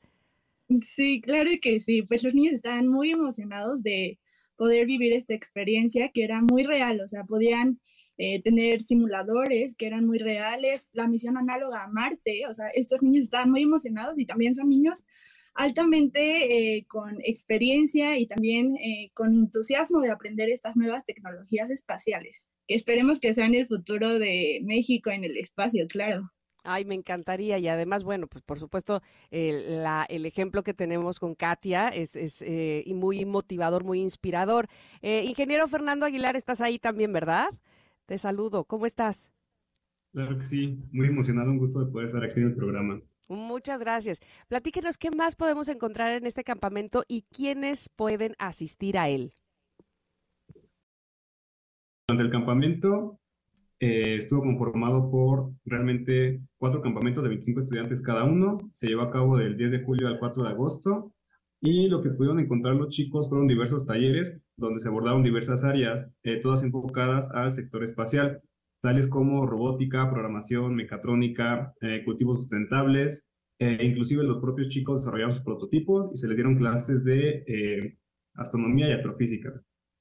Y también se contó con simuladores de tecnología avanzada y, por supuesto, la misión análoga para culminar cada uno de estos campamentos, la cual eh, se simuló que los chicos estuvieran en un entorno marciano, en Marte. Ellos utilizaron trajes espaciales y cascos reales en una zona adecuada para asemejarse a la superficie de dicho planeta. Y, y ustedes creen, o, o, díganos a nosotros que evidentemente sabemos poco y que ustedes saben mucho del tema, que esta misión a Marte eh, sea dentro de poco una realidad y quiénes podrían estar preparados para ir para allá. Sí, esperamos, la verdad, todos de la comunidad científica y de realmente creo que todos en general, que esto sea ya un sueño, ya hecho realidad. Creo que sería algo muy interesante ya poder lograrlo. Y realmente creo que estos campamentos surgen para cubrir como esos espacios. Nosotros personalmente queremos que el primer eh, la primera persona sea mexicana, obviamente, queremos que estén en esa misión. Entonces, por eso aportamos un poquito con estos campamentos para poder lograr eso. Así como ustedes, evidentemente, estudiaron para, para poder eh, eh, ser ingenieros y, tener estas especialidades que tienen, eh, yo me pregunto, los niños que ahora mismo pudieran estar eh, en la primaria, quizá en la secundaria, ¿cuál sería, digamos, eh, los pasos que deberían de seguir? ¿Qué carreras son las que los llevarían precisamente a tener como finalidad ir al espacio? Que este campamento pues, fue muy interesante porque pudimos entender que no solo ingenieros son los que van al espacio, sino que el espacio tiene mm. espacio para todos, ¿no? Entonces, eh, pues la fundación hace un gran trabajo trayendo estas nuevas oportunidades a México. Entonces, pues realmente creo que no hay una carrera en específico que tengan que estudiar los niños, pero creo que sí desarrollarse en las ciencias espaciales es más que suficiente y también eh, pues seguir aportando a estas fundaciones como la Fundación Espacial de Katia, que pues impulsa a los niños a que puedan seguir estos sueños, ¿no? Ok, y díganme una cosa, ¿ustedes creen que nuestro país este, tenga las suficientes oportunidades para, para, estos niños y estos jóvenes que, que, tienen sus miras hacia el espacio, que tengan eh, suficientes, no sé, si, clases eh, vespertinas, si este, alguna manera de empezarlos a guiar y a foguear para que pues su gusto por la ciencia cada vez sea más grande? Oportunidades como este campamento son las que se buscan desarrollar aquí en México para poder impulsar el sector aeroespacial.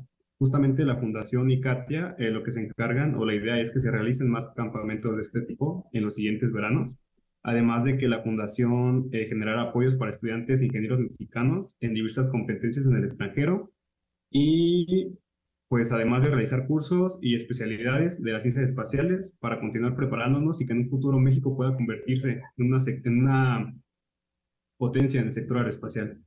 Ah, estoy segura que sí. Yo cada vez veo chicos mucho más entusiasmados y más en la, eh, con la intención, pues, y, con la misión, ahora sí, con todas sus palabras, de poder cumplir con este, con, con este sueño de poder viajar al espacio. Pero platíquenme, ¿ustedes conocen a Katia, a, Katia Chazarreta?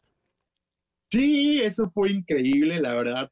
Este, todos admiramos a Kat. Eh, nosotros la conocimos porque te queremos comentar que todos nosotros somos participantes de un equipo llamado Genesis Team. Somos un equipo de robótica mexicano que nosotros nos encargamos de construir rovers para competencias como los que van a Marte, como el Curiosity y esos. Nosotros lo hacemos y realmente nosotros estuvimos en una temporada buscando patrocinadores y fue un poco difícil, pero la verdad fue cuando encontramos a Katia y Katia nos abrió las puertas totalmente de todo y Katia nos ayudó a lograr estos sueños, continuar construyendo nuestro rover y ahí fue nuestro primer acercamiento. Después, hasta el campamento fue cuando ya nos tuvimos que acercar un poco más a ella y es una persona extraordinaria, la verdad, admirable.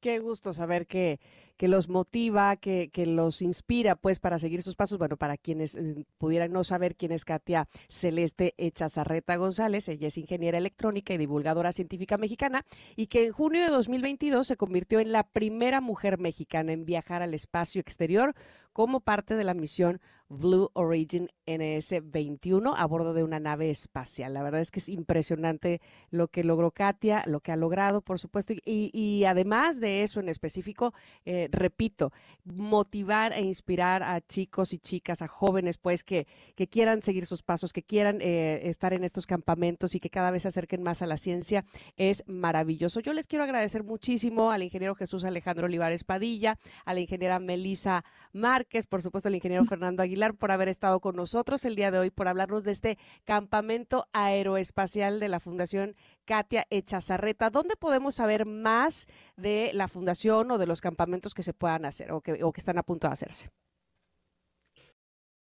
Te comento, eh, actualmente tenemos la página de internet www.fundacionespacial.com y también en las redes sociales de la fundación que es arroba, arroba fund-espacial y ahí van a poder encontrar toda la información y también algo muy importante que sí me gustaría comentar es que es importante que todos en este país podamos aportar un poco de ello, por lo que la fundación está recibiendo donaciones en la página de ah, internet.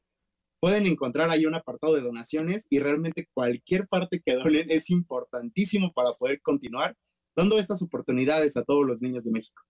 Ya lo creo que sí. Gracias a los tres y por supuesto estaremos muy pendientes de ustedes, de todos sus logros y no solamente de ustedes, sino además de todos los eh, jóvenes involucrados en los campamentos para poder eh, continuar con su sueño de, ir al espacio, de hacer algo muy eh, maravilloso por la ciencia. Estoy segura que los mexicanos somos capaces de eso. Lo han demostrado ya como ustedes tres. Gracias. Muchas gracias. Gracias, que estén muy bien. Bueno, pues nosotros, antes de ir al corte, oigan, muchísimas gracias. Decía hace un momento, eh, trataremos de leer trataré de leer aquí algunos de los mensajes que han llegado a la pregunta del día, este, que me llegan por WhatsApp y también por X. Si les dieran una caja donde estuvieran todas esas cosas que han perdido, más allá del calcetín que, que ya no volvieron a encontrar en la lavadora, ¿qué es lo primero que buscarían y rescatarían? Dice Melanie, uh, yo rescataría una cadena de oro con mi nombre, mi bolita de fuego y mis arracadas que he perdido y muchas cosas de oro. Uy, ¿por qué? ¿A dónde se van esas cosas? ¿Será que este, caminaron solas? Ay, sí. este, o hubo alguien que se las llevó para algún lado. Em, dice José Alberto, yo rescataría el Messenger Z y la taza de Iron Man que le devolví a mi ex prometida cuando tronamos. Uh, no, hijo, se me hace que es allá. Es allá. de lo perdido ya. No, no, va a ser lo encontrado, ya se fue. Lourdes dice, buscaría el diario que me regaló mi abuelo, anda, cuando cumplí 15 años y que perdí en algún cambio de casa. Me gustaría volver a leerlo y recordar lo que escribí durante ese tiempo, sería muy divertido. Qué bonito, me encantan los diarios. Eh, Fernando dice, yo buscaría mi botón de Magic Circus, era mi objeto preferido, donde quiera que fuera lo llevaba conmigo. Eh, Evelina dice, yo buscaría la tarjeta de circulación de mi carro, la perdí en mi casa. Ay, cómo bueno da, bueno, da tanto coraje que dices, pero si aquí debía de estar. ¿En qué momento la puse en otro lado? ¿Quién la movió? Vinieron los chaneques, los duendes, ¿por qué no está en donde tenía que estar? hijo, sí me pone muy de malas que no encuentre yo ya me di cuenta. Este, Fernanda dice, buenos días, yo buscaría en esa caja el fabuloso Fred. Ay, qué buen, qué, qué buen era este, qué buen juguete era ese. Era maravilloso, dice, jugar con él. Claro que sí. Ven, este, además podíamos eh, practicar nuestra, nuestra memoria con el fabuloso Fred y no andar sufriendo como andamos sufriendo ahorita. ¿De qué dije? ¿En qué momento? ¿Dónde lo dejé? Bueno, eh, Gladys dice, yo buscaría una foto del kinder. Anda. Tete sería, dice, sería un anillo que perdí en la primaria, en el baño, cuando fui a lavarme las manos y me lo quité. Uh, Em, Alba dice, Tamara hermosa, a mí me gustaría volver a tener un cuadro que pintó mi hermano con gises cuando estaba embarazada de Cassandra. Lamenté muchísimo su pérdida, de dónde se quedó, quién lo miró, quién lo miró de último. Ay, estaría maravilloso que lo recuperaras, Alba. Sin dice, hola, mi anillo de graduación del poli sería lo que recuperaría de esa caja. Vamos, que eh, de repente sí se pierden cosas de verdad con mucho valor sentimental y que a lo mejor, bueno, evidentemente lo ganaste con mucho esfuerzo, pues, tu, anillo de graduación.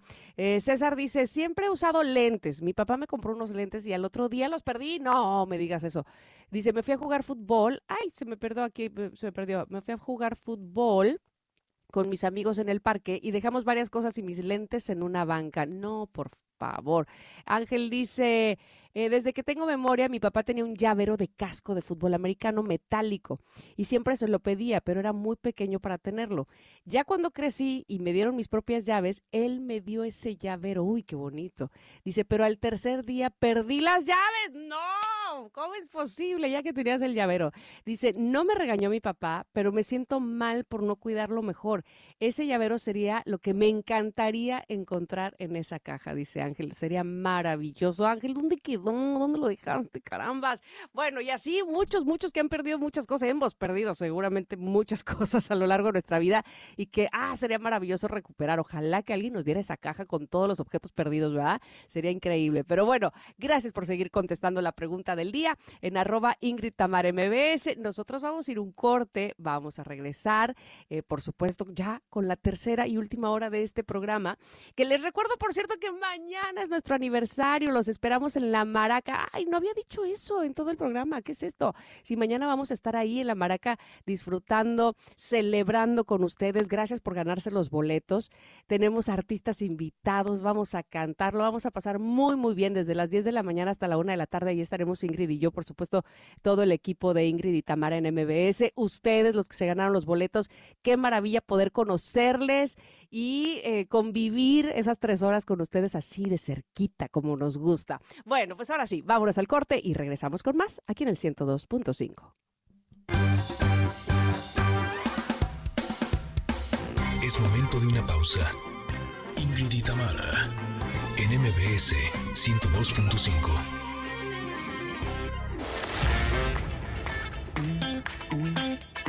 Ingrid y Tamara, NMBS 102.5. Continuamos. Connecters, en estas dos primeras horas de Ingrid y Tamara tuvimos una interesante mesa sobre los usos, las aplicaciones, los retos de la inteligencia artificial. También platicamos con Claudia Ayala sobre su nueva novela de eh, manga que se llama Akuyaku.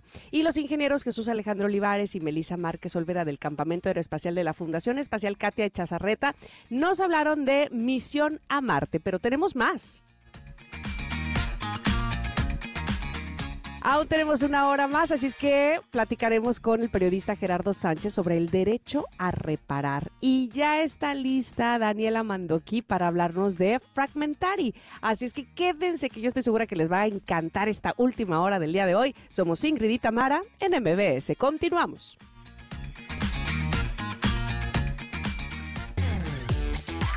Ingrid y Tamara en MBS 102.5.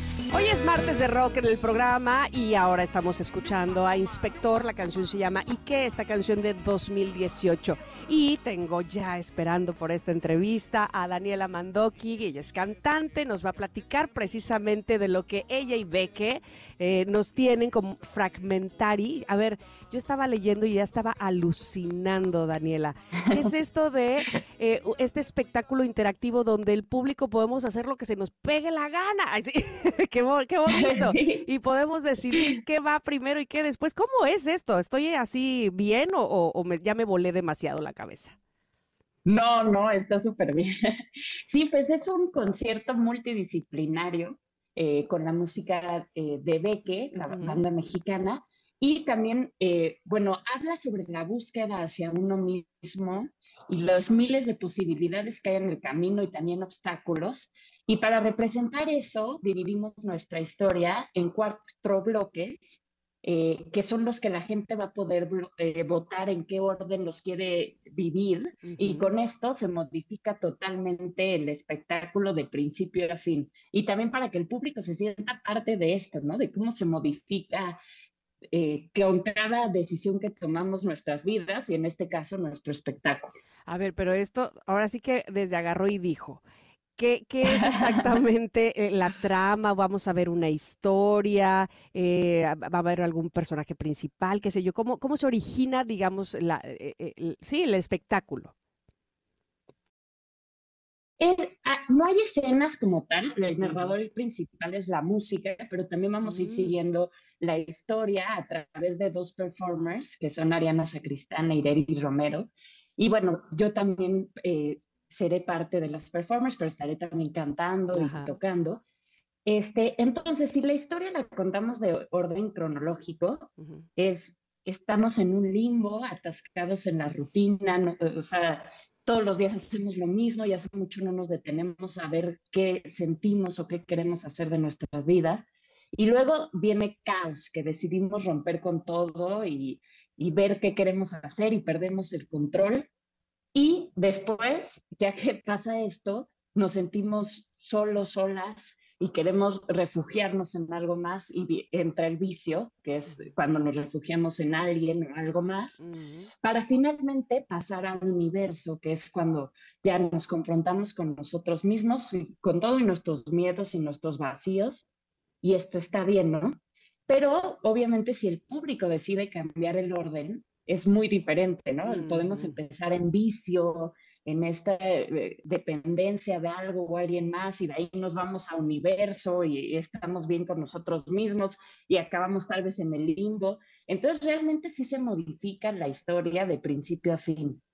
Ok, ¿y cómo podemos hacer el público? Es decir, que, que necesitamos algún dispositivo, este, ¿quién nos va a preguntar? ¿Cómo, les hacemos saber eh, por dónde queremos que vaya la historia? Pueden entrar en la página de Boletea y ahí compran sus boletos de 8, hoy es martes de 2 por 1. Ah, buenísimo. Eh, aprovechen. Entonces, al, al, descargar su boleto, viene un link que dice escoge tus universos y ahí puedes votar por el orden. Ah, ok, lo hacemos previo, previo, pues, o sea, no en el momento que estamos ahí, porque me, causaba mucha eh, ansiedad, inquietud saber cómo ustedes iban a modificar en ese preciso instante eh, todo lo que el público les fuera diciendo. Pero entonces, digamos que es previo, una vez que compran los boletos, ustedes como público pueden decir, eh, a ver, quiero que empiece por este lado y luego que siga esta otra, otra parte. Creo que ya no me estás escuchando, ¿verdad, Daniela? ¿O sí? Con Daniela, que creo que ya no me está escuchando. Estaba, ah, ya me está escuchando ahora sí. Este, te decía que me, causaba mucha angustia que fuera al mero momento del performance que te dijera, no, por ahí no, ahora, de este otro, váyanse por allá y qué sé yo, porque evidentemente, pues en, arriba del escenario ha de ser complicado. Entonces, antes, una vez que compramos los boletos, digamos que podemos decidir cómo va a ir este, este espectáculo, cuál va a ser la línea, ¿no? Básicamente es así. ¿Quiénes están contigo? Eh, Mencionabas hace un momento a un par de performers, pero ¿quiénes más o cuántas personas hay en el escenario en, en este show? Sí, estamos, bueno, los cinco integrantes de la banda Beque.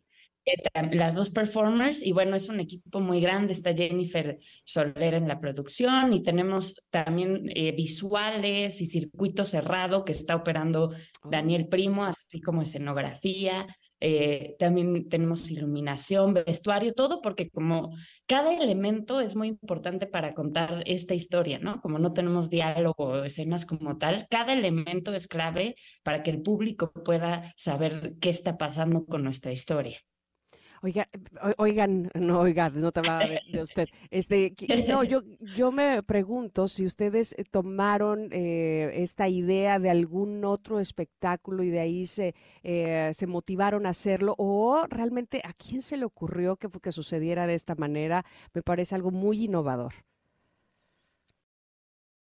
Una pesadilla que yo tuve ya en ah, bueno. Qué padre. Sí, pues estaba justo en una etapa de mi vida un poco en la rutina y tuve una pesadilla en la que me sentía muerta en vida, o sea, como que más bien estaba muerta en vida. Me decías, ya te moriste, pero aquí, aquí sigues, pero no va a haber ningún impacto con lo que hagas, ¿no? Ay, Dios, qué terrible. sí, entonces desperté y dije, no, ya quiero hacer lo que yo quiero hacer, mi pasión. Entonces fue cuando fundé la banda B, que busqué a los músicos y ya desde entonces, como yo también vengo del teatro, se me antojaba mucho ya dar este último paso también a, que fuera una experiencia eh, también visual, ¿no? Porque a veces la música nos dice mucho, pero también si, si, es, si lo visual va acompañado a lo musical, nos puede potencializar la experiencia. Entonces, pues sí, desde 2017 ya teníamos la idea y ha sido todo un proceso de primero con, eh, crear las canciones, el sonido que queríamos, que también ir buscando que entraran en estos bloques, ¿no? Para, que, para ir armando el rompecabezas y ya para poder dar un último paso a crear el espectáculo. Bueno, cuando veo tu apellido puedo saber que vienes de una familia de artistas, si no me equivoco, este, no sé qué, cuál sea tu parentesco con Luis o con Margarita, con quien yo estudié, vamos, que fue mi maestra, Margarita Mandoki, no sé si es algo tuyo, ¿sí? En serio, es mi mamá. Ay, pues mira, fue mi maestra de actuación en la Facultad de Teatro de la Universidad Veracruzana, así es que puedo entender perfectamente este ímpetu de crear, de no quedarte en el mismo lugar, de ofrecer algo más siempre. Es maravilloso que, que, que nosotros como espectadores podamos disfrutar, regocijarnos, pero además de alguna manera ser parte de del mismo show, no solamente quedarnos en nuestro asiento, que eso evidentemente es muy importante, este, eh, tomar todo lo que se nos ofrece, pero además ser parte de, también modificar, también ser parte del espectáculo y de lo que el arte nos da. De verdad que me ha dado tanto gusto conocerte, Daniela, y ahora me da más gusto decirle a nuestra audiencia, a los connectors, que tenemos pases dobles para que vayan a Fragmentari. Esto va a ser eh, del 30 de agosto al 8 de septiembre, ¿verdad? Sí, y los pases que estamos regalando son para el jueves 31 de agosto. Cinco pases ah. dobles. Cinco pases dobles para el jueves 31 de agosto para que sean no solamente testigos de este show, sino además sean parte del mismo Fragmentary de Daniela Mandoki. Así es que por favor, lo, que, lo único que tienen que hacer para ganarse estos cinco pases dobles es, si les parece bien en la producción, eh, pedirlos vía WhatsApp al 55 78 65 1025 y por supuesto los primeros que nos manden su mensaje los ganarán y ganarán la felicidad de tener esta experiencia de fragmentar. Y muchísimas gracias, Daniela. Muchísimas gracias a ti. Que estén muy bien y este mucho éxito. Muchísimas gracias. Gracias, gracias. Bueno, nosotros vamos a ir al corte, vamos a regresar, tenemos más para ustedes, así es que quédense, quédense que aquí los esperamos en el 102.5. Somos Ingrid y Tamara. Es momento de una pausa. Ingrid y Tamara, en MBS 102.5.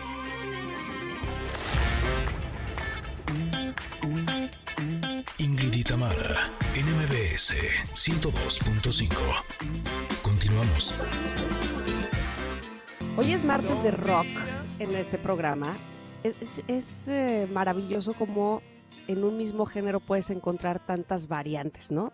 Estábamos escuchando hace rato a Motley Crue, por ejemplo, y luego a Inspector, ¿no? Y ahora los Beatles. A Youth se llama obviamente esta canción que ustedes seguramente conocen, muy conocida, pues, pues emblemática de los Beatles, es de 1968.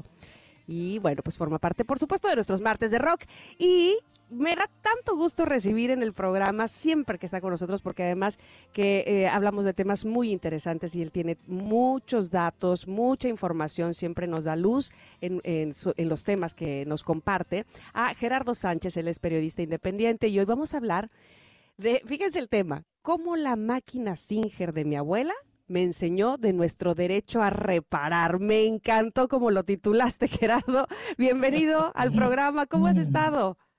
Ay, Tamara, bien, feliz, contento, ya celebrosos, porque mañana pues es un día importante para ustedes, para la producción. Nos damos tercer aniversario. Ay, qué bueno. Y echamos bailón y toda la Por favor, como debe ser en la maraca. Mm, y agradecido con ustedes por una vez más estar aquí, pues para platicar de estos temas que de pronto, pues bueno, es importante ponerlos sobre el debate, sobre la mesa. Yo quiero, Tamara, a ti y al público que nos están escuchando, a los connectors, que nos pongan por ahí en los comentarios de las redes sociales si algún día se preguntaron o se dijeron el típico, un día eres joven, pero al otro día te dices las cosas ya no las fabrican como antes. A ver, dime tú. Uy, sobre todo ahora, este, que, bueno, mis hijas están creciendo y que ahí es donde, por supuesto, lo noto muchísimo más.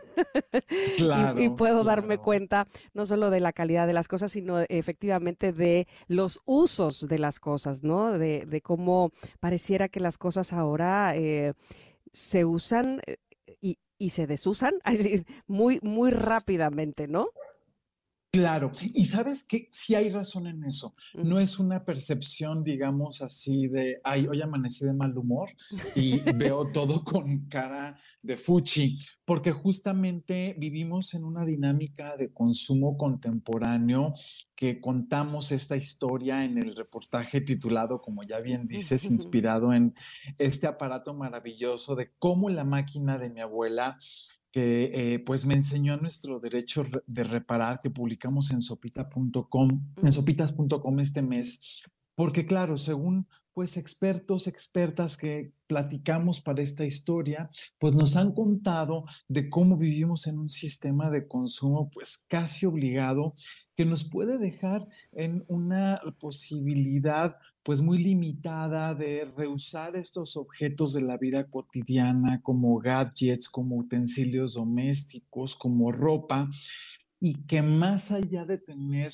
un derecho a reparar, que es un concepto que se está construyendo en las narrativas legales, sobre todo de Occidente y de primer mundo, porque es un problema mucho más serio que tiene que ver con implicaciones graves al punto de no retorno del daño medioambiental en el que ya estamos, así como en la posibilidad de que haya condiciones laborales inhumanas, pues en otras partes del mundo, que pues bueno, las redes sociales todo el tiempo lo están publicando y comentando, Tamara. De acuerdo. Eh, ¿Tú desde dónde, cuando, cuando entras a investigar sobre este tema, logras ver a partir de cuándo empieza esta explosión de consumismo, eh, pues casi inmesurado y, exagerado, y, donde pareciera que si no, si no tienes o si no consumes lo, lo que aparentemente está en boga, eh, te quedas atrás. Y entonces eh, yo creo que esa es una de las ideas también, ¿no? Que, que, prevalecen en este consumismo donde eh, hoy tengo este teléfono, pero mañana no voy a tener el otro y cómo es posible. Y entonces me voy a quedar atrás. Y lo mismo con la, con la ropa probablemente, con otros objetos que nos hacen sentir que estamos perdiendo, digamos, o que no estamos dentro. ¿Desde cuándo se, se vive esto? Sí, a ver, yo creo que no es que exista tal vez un punto exacto, ¿no? Yo creo que existe la revolución industrial en la época de los seres humanos, de pronto de ahí el capitalismo, pum, se dispara. Parte de ese trabajo, la historia la cuento a partir de esta, esta máquina de coser Singer de mi abuela, que digo la marca porque es que ya ni las fabrican. Exacto, mi madre tenía también. Esas máquinas y y cuento un poco la historia de cómo esta máquina yo creo que en esta década, eh, Tamara va a cumplir como un siglo de que se fabricó. Oh, wow. Cose perfecto. Y ya sabes, ¿no? La máquina cuenta la historia, se la regaló mi bisabuela a mi abuela cuando se casó, cuando sí, sí se iba a casar, de regalo de bodas. Mi tío, su hijo único, bueno, su primer hijo, perdón, nació por ahí del 33, de 1933. Entonces, más o menos esta fábrica se construyó hace un siglo. Entonces, cuando nos preguntamos de cómo ha ido evolucionando este proceso de consumo, pues lo vamos viendo. Yo creo que tiene que, yo creo que es reciente. Existe, eh, como te decía, no es un invento, no es de que hoy amanecimos de malas y queremos verle con ganas, ponerle fucha a todo. Existe un término que está de hecho identificado por la, por la propia Procuraduría Federal del Consumidor que se llama la obsolescencia obsolescencia programada. Es decir, que existe una acción intencional por parte de los fabricantes para que los productos dejen de servir en un tiempo determinado. Celulares, computadoras, ropa, impresoras, lavadoras, secadoras, vaya, todo de lo que ya somos de alguna manera como, eh, pues sí, esclavos, porque no usar la lavadora, pues ahorita va a ser muy difícil que todos nos pongamos a lavar en el lavadero como antes, ¿no? Es que si no, pues una lavadora es imposible. La licuadora, pues regresar al molcajete, está complicado.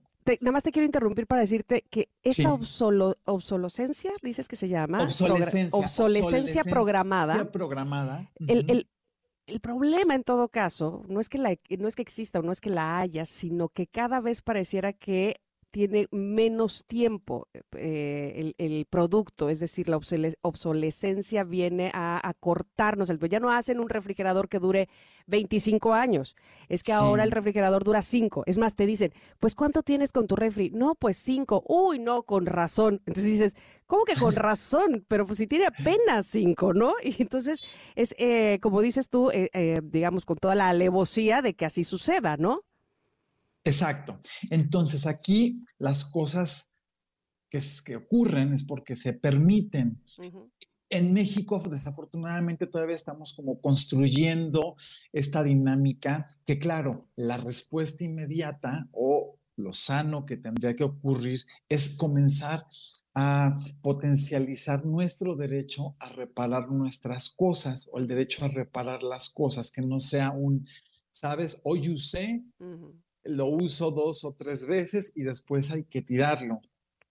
Porque obviamente hay un impacto importante en la economía de las personas o de las familias. En la ropa, por ejemplo, está el caso de una organización no gubernamental en la que también citamos en este ejercicio que es que se llama Fashion Revolution, que es una agrupación que está preocupada justamente por promover una industria de la moda global que conserva y restaura el medio ambiente y valora a las personas por encima del crecimiento y las ganancias, ¿no? Y es entonces aquí donde entra, claro, pues la parte pues preocupante, cuchicuchesca, donde pues sí, don dinero, ¿no? Y entonces entran estos intereses hay que voltear a ver, por ejemplo, lo que ocurre tal vez en Francia, en Estados Unidos, que ya hay colectivos que tienen fuerza, sobre todo en la, e, este cabildeo, este lobby, lobby político, comienzan a preocuparse por regularizar esta dinámica. Hay incluso una asociación, una agrupación en Estados Unidos bastante interesante que hacen en el marco de estas ferias de la tecnología, pues hacen sus concursos, ¿no? De cuál es el producto más chafa, cuál es el producto que menos sirvió, cuál es un poco como hacer esta pues contranarrativa a lo que está ocurriendo con la obsolescencia programada y que todavía en México estamos apenas, pues bueno, hurgándole y hablando de ella. Exacto. Justamente te iba a decir, y ahora que mencionabas también Estados Unidos, y, y si eh, de repente has eh, caminado a lo mejor por algunas, eh, alguna zona donde en las cocheras de las casas dejan, digamos ya, a, la, a, la, buena de Dios o a que pase el, el camión de la basura por objetos que realmente tienen todavía mucho por servir, desde estufas, lavadoras, este, refrigeradores, no se diga salas, qué sé yo, pero que eh, pues la, gente o los consumidores ya lo sueltan porque van por otros. Y entonces eso me hace pensar en estas grandes tiendas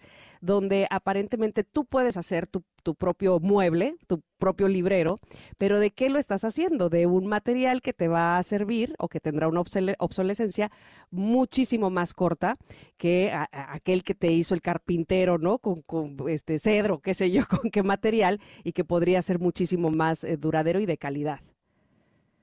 Claro, claro, ese es un ejemplo buenísimo el que tú pones, ¿no? De cómo vemos que los gringos, de, así literal, las cosas nuevas las ponen en la calle. Hay muchos videos en TikTok donde la gente pasa y dice, oye, mira, me estoy encontrando literal una computadora nueva. Sí. Y, que, y ese es como el ejemplo claro de cómo, pues le estamos dando, a ver, un embalde de Estados Unidos es uno de los principales generadores de, de, de basura y de contaminación para el planeta, ¿no? Entonces es justo aquí donde tendríamos que darle la vuelta. Acá en el reportaje hablamos sobre este ejercicio del derecho a reparar de cómo existen, por ejemplo, pues eh, agrupaciones que tú puedes llevar tu tablet, tú puedes llevar tu teléfono para eh, eh, pues reparar. Siempre tener bien consciente, Tamara, que Claro, ¿no? En una de esas, tú te ahorras una lana, puedes invertirla para viajar, puedes invertirla para pagarte un taller, para un curso, ¿no? En estos objetos que tú estás como, digamos, compre, compre, recambie, compre, cambie. Pero hay que darnos cuenta también que sí hay un impacto terrible al medio ambiente. Estamos, y eso es ser como súper enfáticos, un poco como para acercarnos a la conclusión de esta charla llevo escuchando todo el programa y entonces ha estado preguntando qué cosa nos gustaría encontrar en una caja que perdimos. Sí. Y sabes a mí qué me gustaría, Tamara. ¿Qué, Gerardo? El medio ambiente que ya perdimos. Mira. Estamos en fase de no retorno. Ya no es de prevenir, ya no es de, oigan, hay que cuidar porque nos va a pasar esto. Ya estamos en una situación difícil y mucho tiene que ver toda esta dinámica de la obsolescencia programada, de que no hay un control, de que no hay leyes para este consumo desmedido, de que se tendría que comenzar a, replantear el derecho a la reparación y que son conceptos nuevos que estas narrativas contemporáneas de la eh, concepción de derechos humanos, pues hay que comenzar a manejarlos y barajearlos en nuestra dinámica y en nuestro debate y diálogo cotidiano. Tienes toda la razón. De entrada, este, el hecho de ponerlo sobre, sobre la mesa, enfocarnos en eso, bueno, pues eh, definitivamente tendría que ser eh, el primer paso de, de, varios pasos que ya deberíamos de ir como en el quinto paso, ¿verdad? Pero bueno, por lo menos hacerlo mucho más visible. Gerardo, tenemos que ir a un corte. Yo me, gustaría regresar contigo para digamos, dar más tips específicos de qué podríamos hacer. Probablemente eh, hablábamos hace unos días de estas ventas de segunda mano, de ropa de segunda mano, que inclusive nosotros no necesitábamos esperar que alguien más lo hiciera, sino nosotros con nuestra propia ropa podríamos hacerlo y podría ser una buena vía para no eh, consumir cada vez cosas que se nos van a deshacer en las manos eh, e, e, en pocas semanas, ¿no? Sino justamente rehusar lo que todavía nos sirve. Entonces, regresemos con tips, ¿no? Para decirle a la gente cómo podríamos empezar a hacer esto. ¿Te parece? Me parece muy bien. Bueno, pues por favor, no se vayan porque todavía vamos a seguir platicando, lo cual me da muchísimo gusto con Gerardo Sánchez, periodista independiente, sobre ah, el derecho a reparar. Así es que quédense aquí en el 102.5, estamos en MBS, volvemos. Es momento de una pausa. Ingrid y Tamara en MBS 102.5.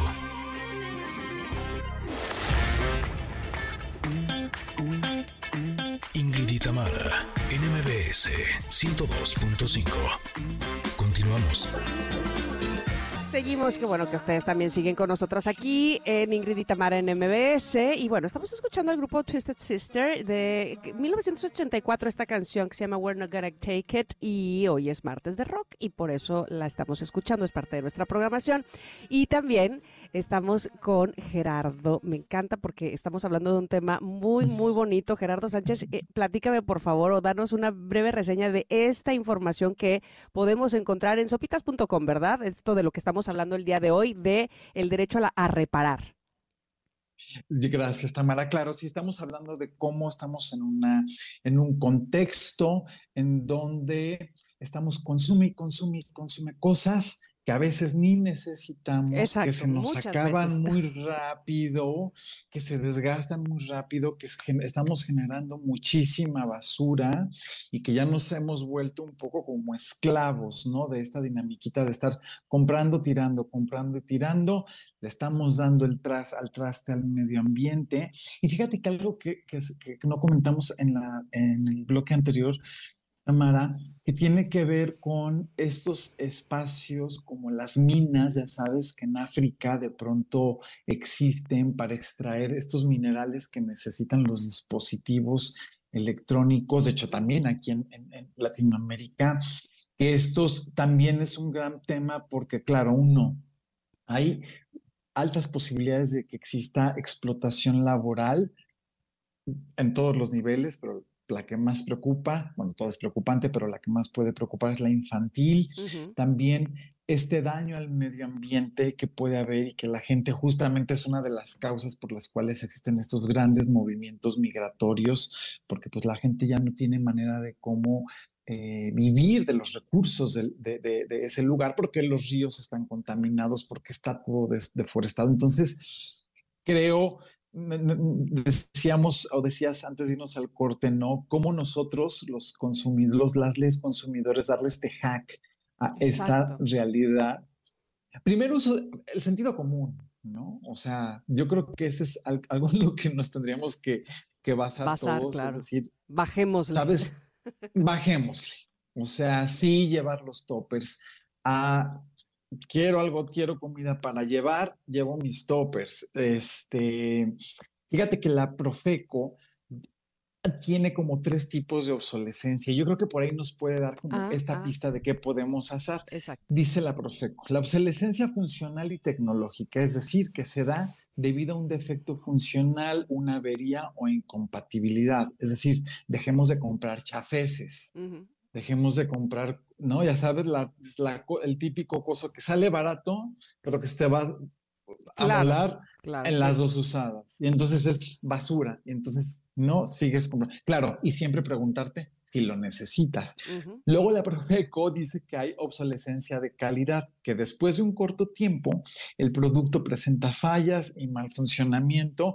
Aquí, por ejemplo, pues tal vez a ver, la tecnología no es una, algo a lo que le tengamos que, que huir. Acabas de tener unos invitados maravillosos, de un campamento y ir a la luna.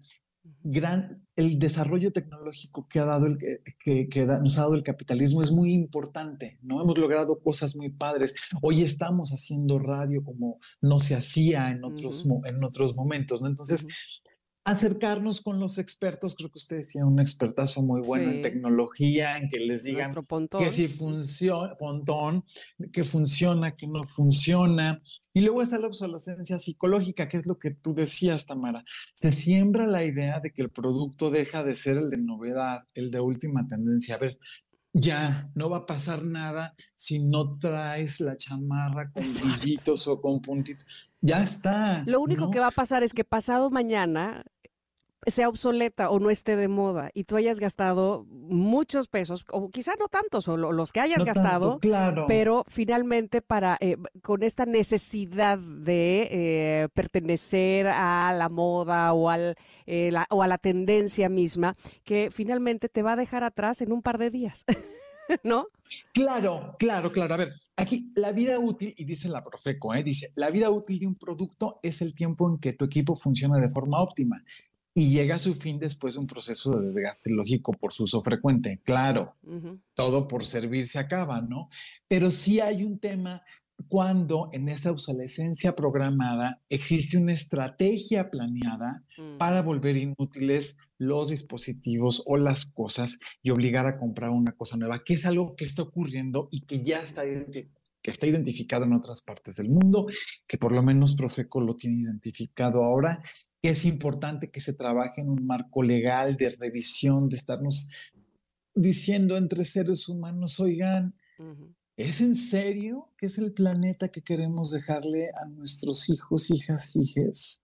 Creo que esa sería la gran, gran reflexión con la que pues yo dejaría eh, pues esta participación y que bueno, eh, invitarles a que lean esta historia de cómo fue que la máquina de coser Singer de mi abuela, que pesa muchísimo, Además, que es una joya, que la llevo a reparar a portales, porque todavía existe la persona que, la, que lo hace, que lo hace, que cose maravilloso.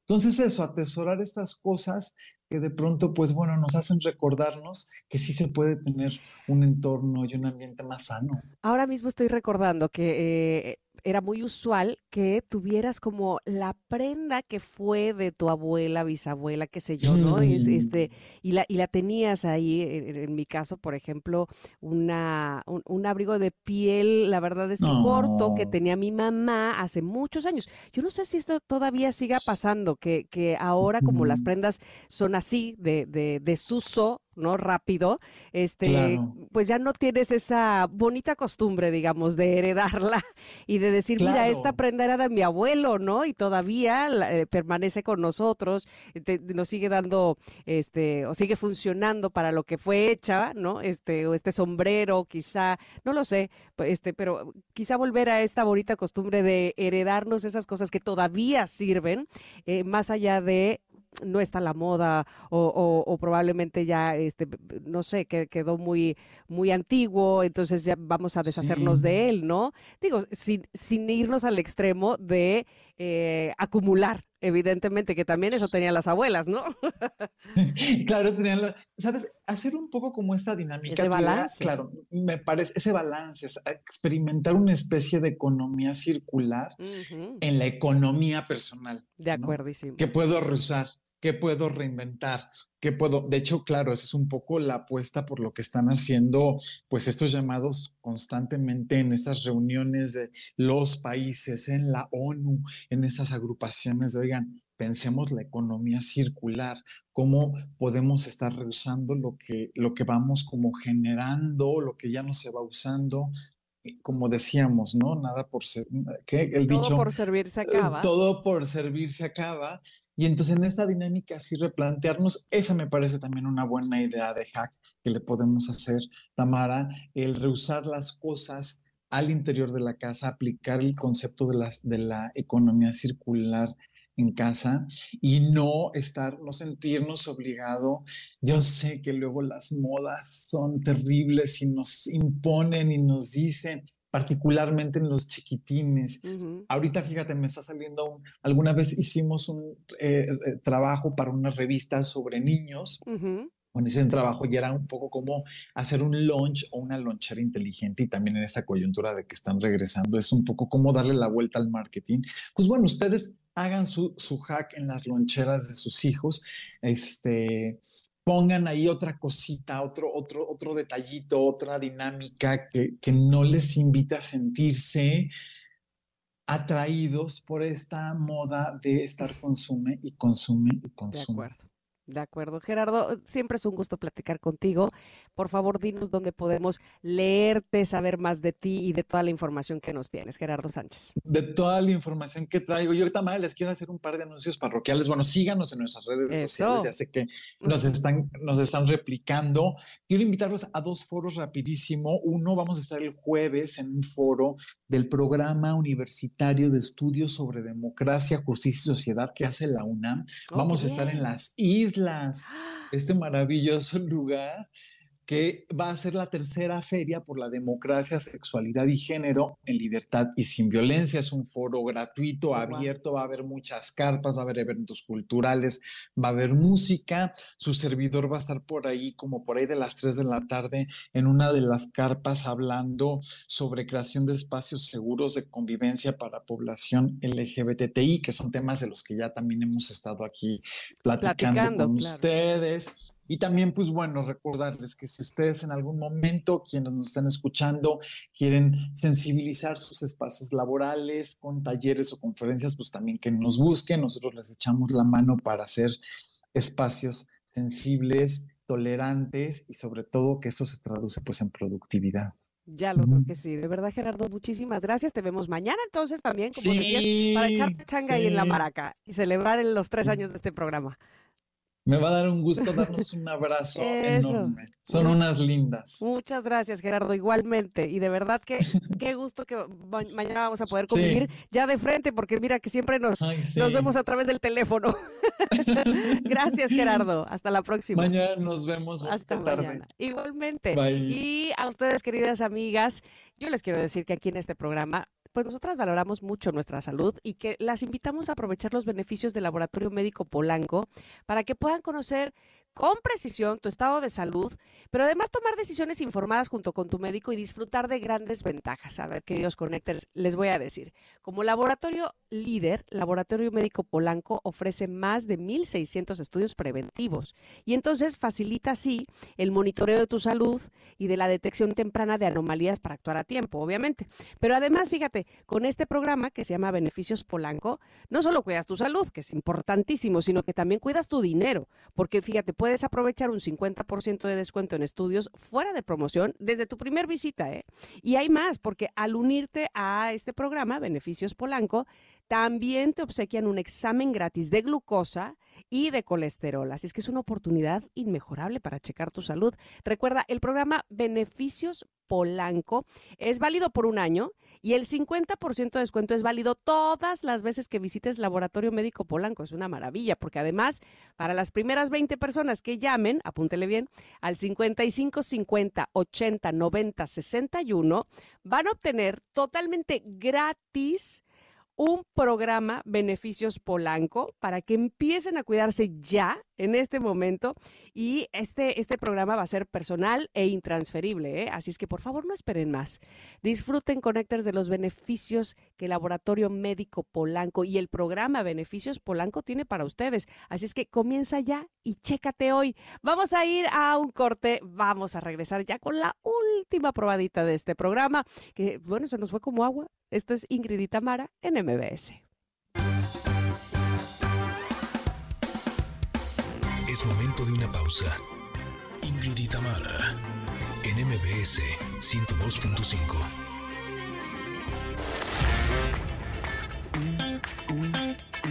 Ingrid y en MBS 102.5. Continuamos. Anymore. Oigan, ya se nos acabó el programa del día de hoy. Bueno, que me da tristeza, evidentemente, pero también me da alegría saber que mañana nuevamente nos vamos no solamente a escuchar, podemos vernos. Sí, convivimos todos en el tercer aniversario de Ingrid y Tamara en MBS. Bueno, me va a dar una satisfacción enorme poder abrazarles a todos ustedes que van a estar ahí en la Maraca mañana a las 10 de la mañana y los espero, ¿eh? Ahí nos vamos a ver y echamos el chal y qué onda, que no sé qué. Y además disfrutamos, por supuesto, de la música en vivo que vamos a tener. Eh, Sangre Azteca, Sandra Echeverría, Motel, en fin, de verdad que nos la vamos a pasar maravillosamente bien, que este, este aniversario y este festejo es para ustedes también, queridos connectors, que son parte de Ingrid y Tamara en MBS.